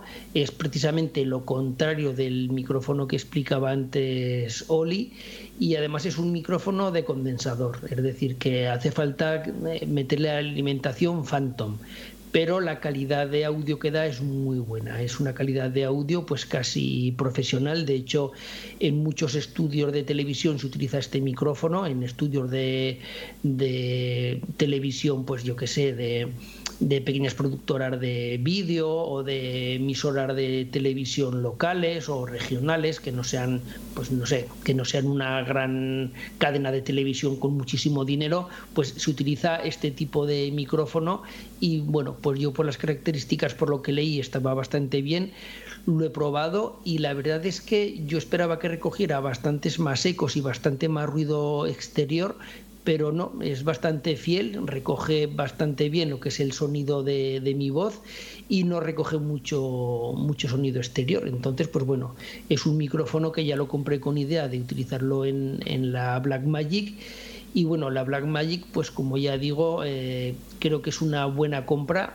Yo todas reviews que he visto lo, la ponen muy bien y el único problema que tiene esta Blackmagic pues que de momento si alguno la quiere comprar tendrá que esperar o meterse en una lista de espera hasta que todos impacientes como yo ya tengamos nuestra cámara y me imagino que una vez que ya hayan eh, metido en el mercado todas las cámaras de toda gente que estamos en listas de espera pues me imagino que ya será más fácil conseguir una.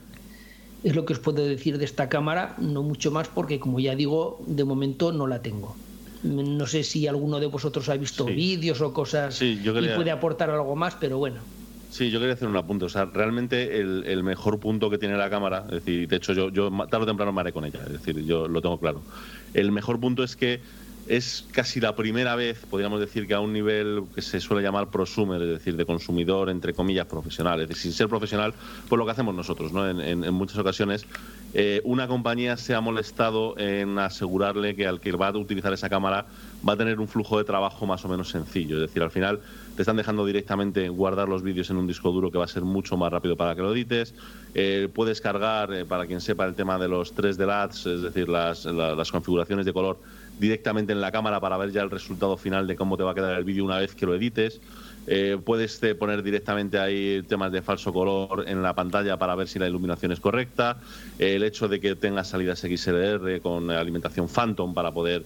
Es decir, al final lo que te están vendiendo es por muy poco dinero, es decir, es lo que, lo que dice Majosan, es decir, suena mucho dinero, pero es que está tirado, es decir, por muy, muy, muy poco dinero eh, te están dando, digamos, una serie de características que lo que te van a garantizar es que lo único que tienes que montar en tu salón o donde sea es esa cámara, con eso lo vas a tener todo y además todo el flujo de trabajo que te viene después va a ser muy rápido. Es decir, todos los pasos intermedios que das a día de hoy, que son muchos o muchísimos, para poder terminar un vídeo editado, eh, los vas a reducir muchísimo. Entonces, al final, eh, si te gusta un poquito el, tema, es decir, por eso, por eso hay una rotura de stock. Es que hay bofetadas, es decir, para conseguirla, porque todo el mundo quiere una, más aún cuando han salido las primeras demos y la calidad es muy buena, es decir, es, incluso mejor de lo esperado, es decir, se esperaba una calidad similar o un poco continuista ¿no? con los modelos anteriores y nos hemos encontrado con que no, con que realmente ha mejorado, no está a lo mejor al nivel de los sensores de Sony en cuanto a iluminación y demás, pero empieza a acercarse. Y es una cosa que la verdad es que ha sorprendido bastante ¿no? cuando se han visto los primeros vídeos. Y luego otra cosa es que además eh, el fabricante Blackmagic es también el creador de DaVinci, que es un software de edición de vídeo que últimamente está pegando bastante fuerte porque también se puede hacer etalonaje y un montón de cosas y también te regalan la licencia. Entonces una licencia me parece que ronda los 250 300 euros, por lo cual si ya de por sí el precio es muy competitivo, si encima le restas el precio de este software que te regalan ellos, pues bueno, pues aún se queda muchísimo mejor de precio. Sí, la verdad es que es lo que está haciendo Blackmagic, yo creo que es decisiones muy, muy acertadas para el sector que lo, que lo están enfocando. Mm, a mí me encanta todo, lo que, todo lo que está haciendo, la filosofía que tienen, eh, incluso el aspecto que, que tiene su, su, imagen ¿no? de marca, su, su línea de productos. se ven productos muy bien acabados, duraderos.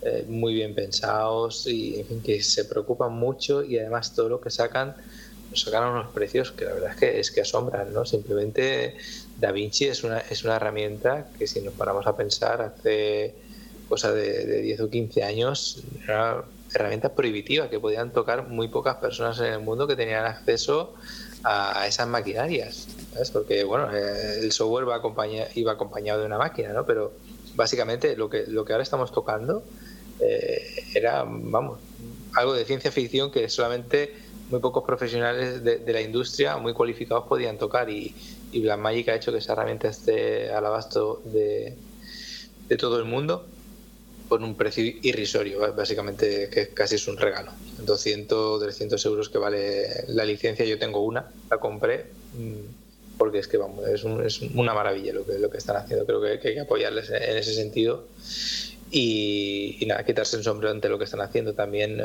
el nuevo sistema que tienen de codec, el, el, RAW suyo, que es el.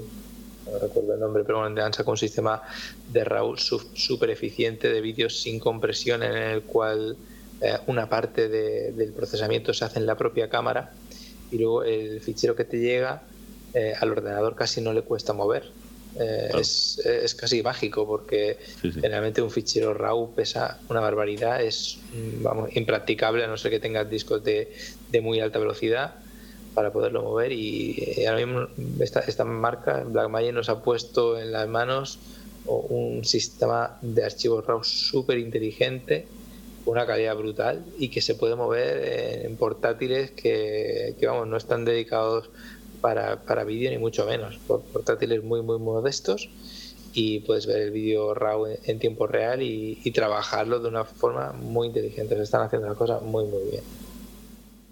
Y además el, la gente que sepa que este DaVinci, este software es gratuito, lo podéis descargar, lo podéis utilizar. Lo único que hay algunas funciones un poquito más avanzadas que son las que es la licencia de pago. Pero si alguno de vosotros lo quiere descargar y lo quiere probar, pues para el 90% de la gente con las funciones que ya vienen de serie gratuitas Mm, es más que de sobras. Lo que pasa es que luego ya tiene funciones de edición de audio, de talonaje, de otras cosas que son de pago, que es para lo que hace falta la licencia. Pero bueno, si alguno lo quiere bajar y probar, pues es cuestión de ir a, su web y descargarlo y probarlo. Está para Windows y para Mac, por lo cual cuando Eden se pase a Windows podrá seguir manejando el DaVinci. y ahora la pregunta del siglo, Oliver. ¿Cómo metemos los objetivos de la Sony en la Blackmagic Mini Pocket esta. Con el. Eh, sí, se llama. Lo, es que lo tengo, lo tengo ahí. Con el Metabones. Va perfecto. el. Absolutamente perfecto. De hecho, te mejora los objetivos porque te los. Te los, abre, te, les mete una apertura. Es decir, si tienes un 1,2, te lo ponen en 1.0. Si tienes un 1,4, te lo ponen en 1.2. Vale 600 pavazos, que ahí está la cosa pero te soluciona la papeleta, vamos, no, te digo como perfecto, o sea, decir, perfecto, no, no tiene pegas. Es que no, he encontrado eh, adaptadores que conviertan la montura de Sony, que creo que es la FE, a, 4 tercios, que es creo la, la montura de la Blackmagic. La Blackmagic es una micro 4 tercios, sí. Pues si, no, me equivoco, hay un Metabones eh, específico para ello y ya te digo que funcionan perfecto. Yo, yo tengo la versión de Canon a, a micro 4 tercios. Si no me equivoco, ya se actualizaron y pusieron también la de Sony y es que funciona muy bien. Es que además te, mantiene la mayoría de los modos de enfoque automático, eh, te, añade un par de botones para controlar directamente desde la propia corona, eh, por ejemplo, de la, apertura y demás, para ni, siquiera tener que tirar de la cámara. Eh, funciona súper bien. Y, además es que no, creo que soy suficientemente puntilloso para poder decirlo. No pierde nitidez de ningún tipo. O sea, de, verdad que es, es impresionante. Yo la ventaja que tengo con esta cámara cuando me llegue es que parto de cero, yo no tenía ninguna reflex, por lo cual no tenía objetivos, así que ahora cuando me compre objetivos ya serán directamente para esta cámara. No tengo el problema de tener un dineral invertido en, en objetivos de Sony o de otra marca y que no sean compatibles. Yo ahí sí que juego con ventaja sobre, sobre Oliver. Bueno, ya vemos que esta cámara va, a ser un antes y un después. La, calidad que ofrece es impresionante. Estaba viendo ahora algún, algún vídeo y, realmente es, impresionante. Bueno, quería, quería ahora sí acabar casi el podcast con tres o cuatro cosillas eh, que me quedan en, la lista. Dos de ellas son cargadores. Uno es el Smart Tree cargador portátil de 3.000 miliamperios. Eh, casi específico para, para, el Apple Watch. Este cargador va genial, sobre todo eh, durante las vacaciones lo he utilizado día sí, día también. Eh, el Apple Watch dura la batería un día y medio o algo así, pero cuando estás fuera de, casa, cuando estás de vacaciones, pues es un rollazo tener que ir cargando el Apple Watch, poner el cargador en cada hotel que vayas, en cada, en cada apartamento donde sea. Y esto es un estuche donde tú puedes meter el, el, Apple Watch, lo dejas ahí cerradito, que no se mueva, porque si se mueve puede ser que no, que no cargue con esto no, esto no te va a pasar. Eh, con 3.000 miliamperios, pues puedes cargar el Apple Watch eh, varias veces. Eh, te da para tres o cuatro días fácil. También podrías cargar el, el, iPhone con el conector USB que tiene en la, en la parte posterior pero para la Apple Watch eh, es, es, genial. Si algún día no tienes un enchufe o algún sitio donde cargar el, el, reloj, lo puedes cargar eh, directamente en este estuche. O también muchas veces lo utilizaba pues mientras viajaba en coche, que al final te vas a mover poco eh, y las notificaciones, si tienes el CarPlay puesto, pues te van a llegar por ahí. pues bueno, pues puedes cargar el, reloj sin que se mueva y, cargue y, cargue bien. Y otro cargador que, me encanta es el Power Bank de 1000 mAh que es USB-C y además es cargador Qi. Eh, bueno, con 10.000 mAh puedes cargar el, iPhone bastantes veces y ya lo puedes hacer por cable o también lo puedes hacer. A mí me encanta, pues eh, en las vacaciones también, la mesita de noche, estabas utilizando el móvil antes de, ponerte a dormir, cogías el teléfono, lo, apoyas encima y se carga de forma inalámbrica. por la noche no hay prisa, se carga tranquilamente. tiene un precio contenido de 29 euros, como digo, y además eh, al ser USB-C también te permite cargar pues los nuevos iPad Pro, eh, que estoy disfrutando de, ellos. Eh, está muy bien, realmente me gusta, tiene varias conexiones, USB-C y Qi es lo que lo hacen algo diferente a otros, a otros cargadores. por mi parte no, no, hay mucho más. Le he, pedido, le he pedido a Pedro Sánchez ya lo, conocéis, apareció en el último podcast que grabamos.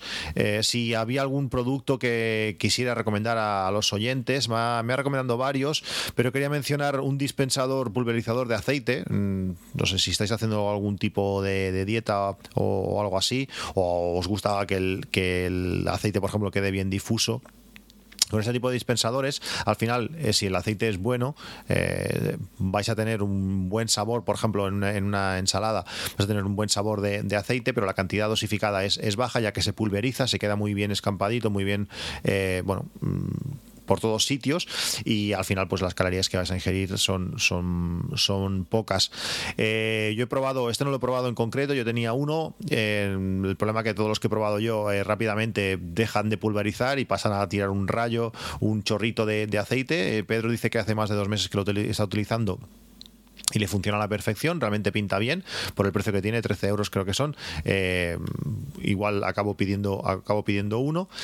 Y otro producto de, que también me ha recomendado Pedro, es un, limpiador de monocepillo de dientes eléctrico, el Oral-B Pro 2 2500, que lo bueno que tiene es que tiene un precio muy contenido de 36 euros, eh, funciona muy bien, tiene diferentes velocidades y además eh, incluye un estuche, un estuche de viaje, sobre todo para, para esa gente que, bueno, que no ha probado un cepillo de dientes eléctrico, la, diferencia es del 100%, eh, como te deja como te deja los dientes, eh, la sensación de limpieza que tienes no te lo da un cepillo manual eh, ni, ni, por muy hábil que, seas, pues con este, como digo, Oral-B Pro 2 2500, pues bueno, pues por ese precio contenido, pues tienes un, buen cepillo de dientes que, funciona, que funciona genial. No, genial. no tienes funciones premium, eh, yo que sé, como conexión eh, Bluetooth y otras cosas, pero bueno, sí que tienen un control de velocidad, de, tiempos, de presión, que realmente son, son muy útiles. Por último, para acabar, eh, quería recomendaros un servicio de, un gran amigo de Víctor Correal. han lanzado un servicio que se llama Snap Beer. Llevo dos, veces, dos meses suscritos desde que, desde que fue lanzado y es un servicio que por 25 euros al mes eh, te envían eh, Víctor y su equipo eh, bueno pues buscan las mejores cervezas artesanas del mundo y te llega una cajita con esas con seis cervezas todo incluido o sea las seis cervezas y los gastos de envío todo 25 euros. Y es muy curioso porque este mes pasado pues llegaron de, de, Brooklyn de Canadá de Bélgica y bueno te permite probar pues cervezas diferentes que al final si si vas buscando por internet cervezas artesanas, veréis los precios que tienen. Al final, esos 25 euros que inicialmente pueden parecer caros, no, los, no, lo son tanto. Y bueno, pues eso, algunas, algunas noches de la semana, pues con, con mi mujer nos colocamos ahí una, una jarrita una copa adecuada, nos echamos la cerveza y es algo muy curioso pues ver esos diferentes sabores. Eh, además te mandan un correo, te van explicando, pues mira, este mes vas a recibir estas cervezas, están elaboradas de esta manera, el color, bueno, con qué las puedes combinar. Realmente está muy curioso, es un servicio nuevo que ha lanzado Víctor Correal, eh, está genial y si os gusta la cerveza eh, y sobre todo la cerveza artesana, pues está, está, está realmente bien. Para acabar, no sé si es posible que de forma rápida, así un atraco que no estaba preparado, Majosan, no, si, yo te preguntase, eh, recomiéndame una red mesh, ¿qué me dirías? Pues o el Orbi o el Amplify. La diferencia es que el, Orbi es, bueno, Orbi tiene varios modelos, está el RBK 50, el RBK 23, hay varios modelos, pero básicamente la diferencia es que Orbi sí que tiene la opción de la famosa triple VLAN o triple VLAN, que es lo, que utilizan las operadoras en España, por lo cual sí que puede pasar todo el tráfico de la red a través de, de, este sistema mesh, es decir, a través de lo que sería el router, lo que haga de router, sí que realmente puedes quitar el router de la operadora y directamente utilizar el, el Orbi. Y luego el otro que me gusta es Amplify de la marca Ubiquiti, porque es bastante bonito, es bastante elegante, es muy Apple, va muy bien y el único inconveniente que tiene es que no tiene una triple VLAN, por lo cual dependeremos siempre del router de la operadora. Por lo cual lo que tenemos que hacer es, pues eso, colocarlo conectado al router de la operadora y sería pues como un extensor de la red Wi-Fi del router de la operadora, por lo cual el tráfico y el, y el NAT y todo el peso de la red lo seguiría llevando el router de la operadora y este lo que haría sería pues extender la cobertura Wi-Fi por toda la casa para que no tengamos zonas sombreadas o zonas sin, sin cobertura. Los dos van muy bien, Sí, porque claro, el, el, el, Orbi sí que tiene la opción de quitar el router de la operadora, pero mucha gente, pues como llegue a tener más conocimientos, es más complejo, directamente lo que hace es pues conectarlo y le da igual utilizar un Orbi que, un, que el Netgear, o sea, el, Orbi que el, que el Amplify, porque realmente lo único que hacen es pues eso, un extensor Wi-Fi por lo cual, pues no sé, ya cada cual va a gustos. Es verdad que es más bonito el, el Amplify y yo he probado los dos y los dos van muy bien. Los dos tienen un alcance muy, muy lejano. Yo creo que incluso tienen más alcance y mayor cobertura el Amplify, básicamente porque el Amplify viene con, bueno, vienen en varios packs, pero el pack que recomiendo es uno que viene la unidad central con dos extensores. Entonces, yo creo que da algo más de alcance, no sé si es por el hecho de que tenga un extensor más que el, que el RBK 50 de, de Netgear y bueno, los dos van bien. La verdad es que mm, yo mi consejo es que independientemente que utilicemos la red mesh Star 2 que son la de Netgear y la de Ubiquiti o la de TP-Link o cualquier otra marca, lo que sí que vais a notar es una gran diferencia de rendimiento Wi-Fi en, en el momento que utilicéis una red mesh sea de la marca que sea, sea las mejores, las hay peores, pero lo que está claro es que una red mesh es infinitamente superior a, tener un router, incluso aunque sea un router potente de compra que no sea el de la operadora. Sí, estos días he estado, yo he estado probando el, el Orbi y realmente la diferencia de, del wifi es, es increíble. Eh, tienes una calidad, una velocidad, es lo que os comentaba antes, lanzas el iPad Pro de 13 pulgadas, eh, eh, YouTube y al instante, bueno, arranca a 1080 cuando con el AirPort pues arrancaba a 360p y bueno, rápidamente o más o menos rápido iba, iba subiendo hasta que llegabas al 1080, pero, pero no era instantáneo como, como ahora. la diferencia del wifi es es, es muy grande. Bueno, pues quería, quería agradeceros eh, la, vuestra participación eh, un, año, un año más. Eh, esperemos que el año que viene podamos estar aquí, aquí todos hablando de las cosas nuevas que hemos descubierto, que hemos comprado que no perdamos nunca estas ganas de, de, probar cosas, de, toquetear, de, descubrir. Eh, bueno, eh, agradeceros, como digo, que, hayáis participado. Eden, eh, ¿dónde te podemos encontrar? Sé que no estás, no estás muy, muy en las redes, pero si queremos hablar contigo, ¿dónde te podemos encontrar? Básicamente la, red que, uso es Twitter y me podéis encontrar en, en arroba edenexposito con X todo junto y, ahí es donde, es donde estoy. Eh, voy consultándola, ya digo, no soy un usuario muy activo que esté constantemente añadiendo mensajes, voy poniendo lo que veo que puede ser más, más relevante, últimamente más centrado en, en, noticias de mi sector profesional, pero bueno, eh, de vez en cuando pues sí que voy poniendo cosas que pueden interesarle al, al público general también. Perfecto, muchísimas gracias, eh, Den, por, por, haber participado. Oliver, eh, a ti sé que te podemos encontrar en un montón de sitios. Eh, enuméralos, por favor. Sí, bueno, en Twitter en arroba Oliver Navani, ahí más o menos estoy todo el día disponible. Luego en el podcast diario que hago de todas mis movidas, eh, son 10 minutillos todos los días en los que pues cuento mis movidas, sin más. Por de, de ahí el nombre. Y luego en YouTube en Oliver Navani, en el canal que llevo manteniendo ya casi tres años que os recomiendo encarecidamente. Son vídeos de, calidad, ya no solamente en el contenido, que, que, es lo más importante, sino también en cómo cuida, cómo cuida el detalle, iluminación, sonido. Es, es realmente un placer eh, pues ver, ver tus vídeos.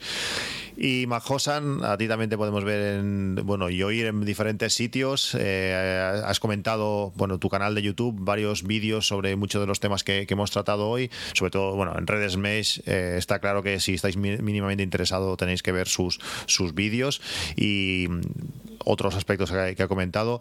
Enumera también todo donde, donde te podemos ver y oír. Sí, pues nada, es muy fácil. En, en Naseros entréis a www.naseros.com y ahí están todos métodos de contacto, el canal de YouTube, están los podcasts, está el blog, está el grupo de Telegram. Ahí está todo. A mí me podéis encontrar como arroba macjosan a nivel particular y arroba naseros-com. En Twitter también, pero de Naseros. Pero vamos, si vais a Naseros, allí tenéis toda la información. www.naseros.com.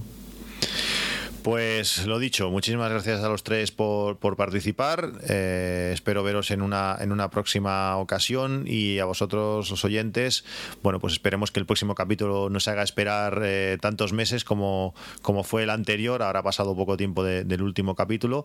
Ha sido un placer. Eh, que tengáis unas felices fiestas que ya las tenemos encima. Estamos a 10 días de, de Nochebuena y bueno, y felices fiestas y como digo, próspero año nuevo. Gracias a los tres por participar, un saludo y hasta la próxima. Un saludo. Hasta luego. Muchas gracias, hasta luego. Bye bye.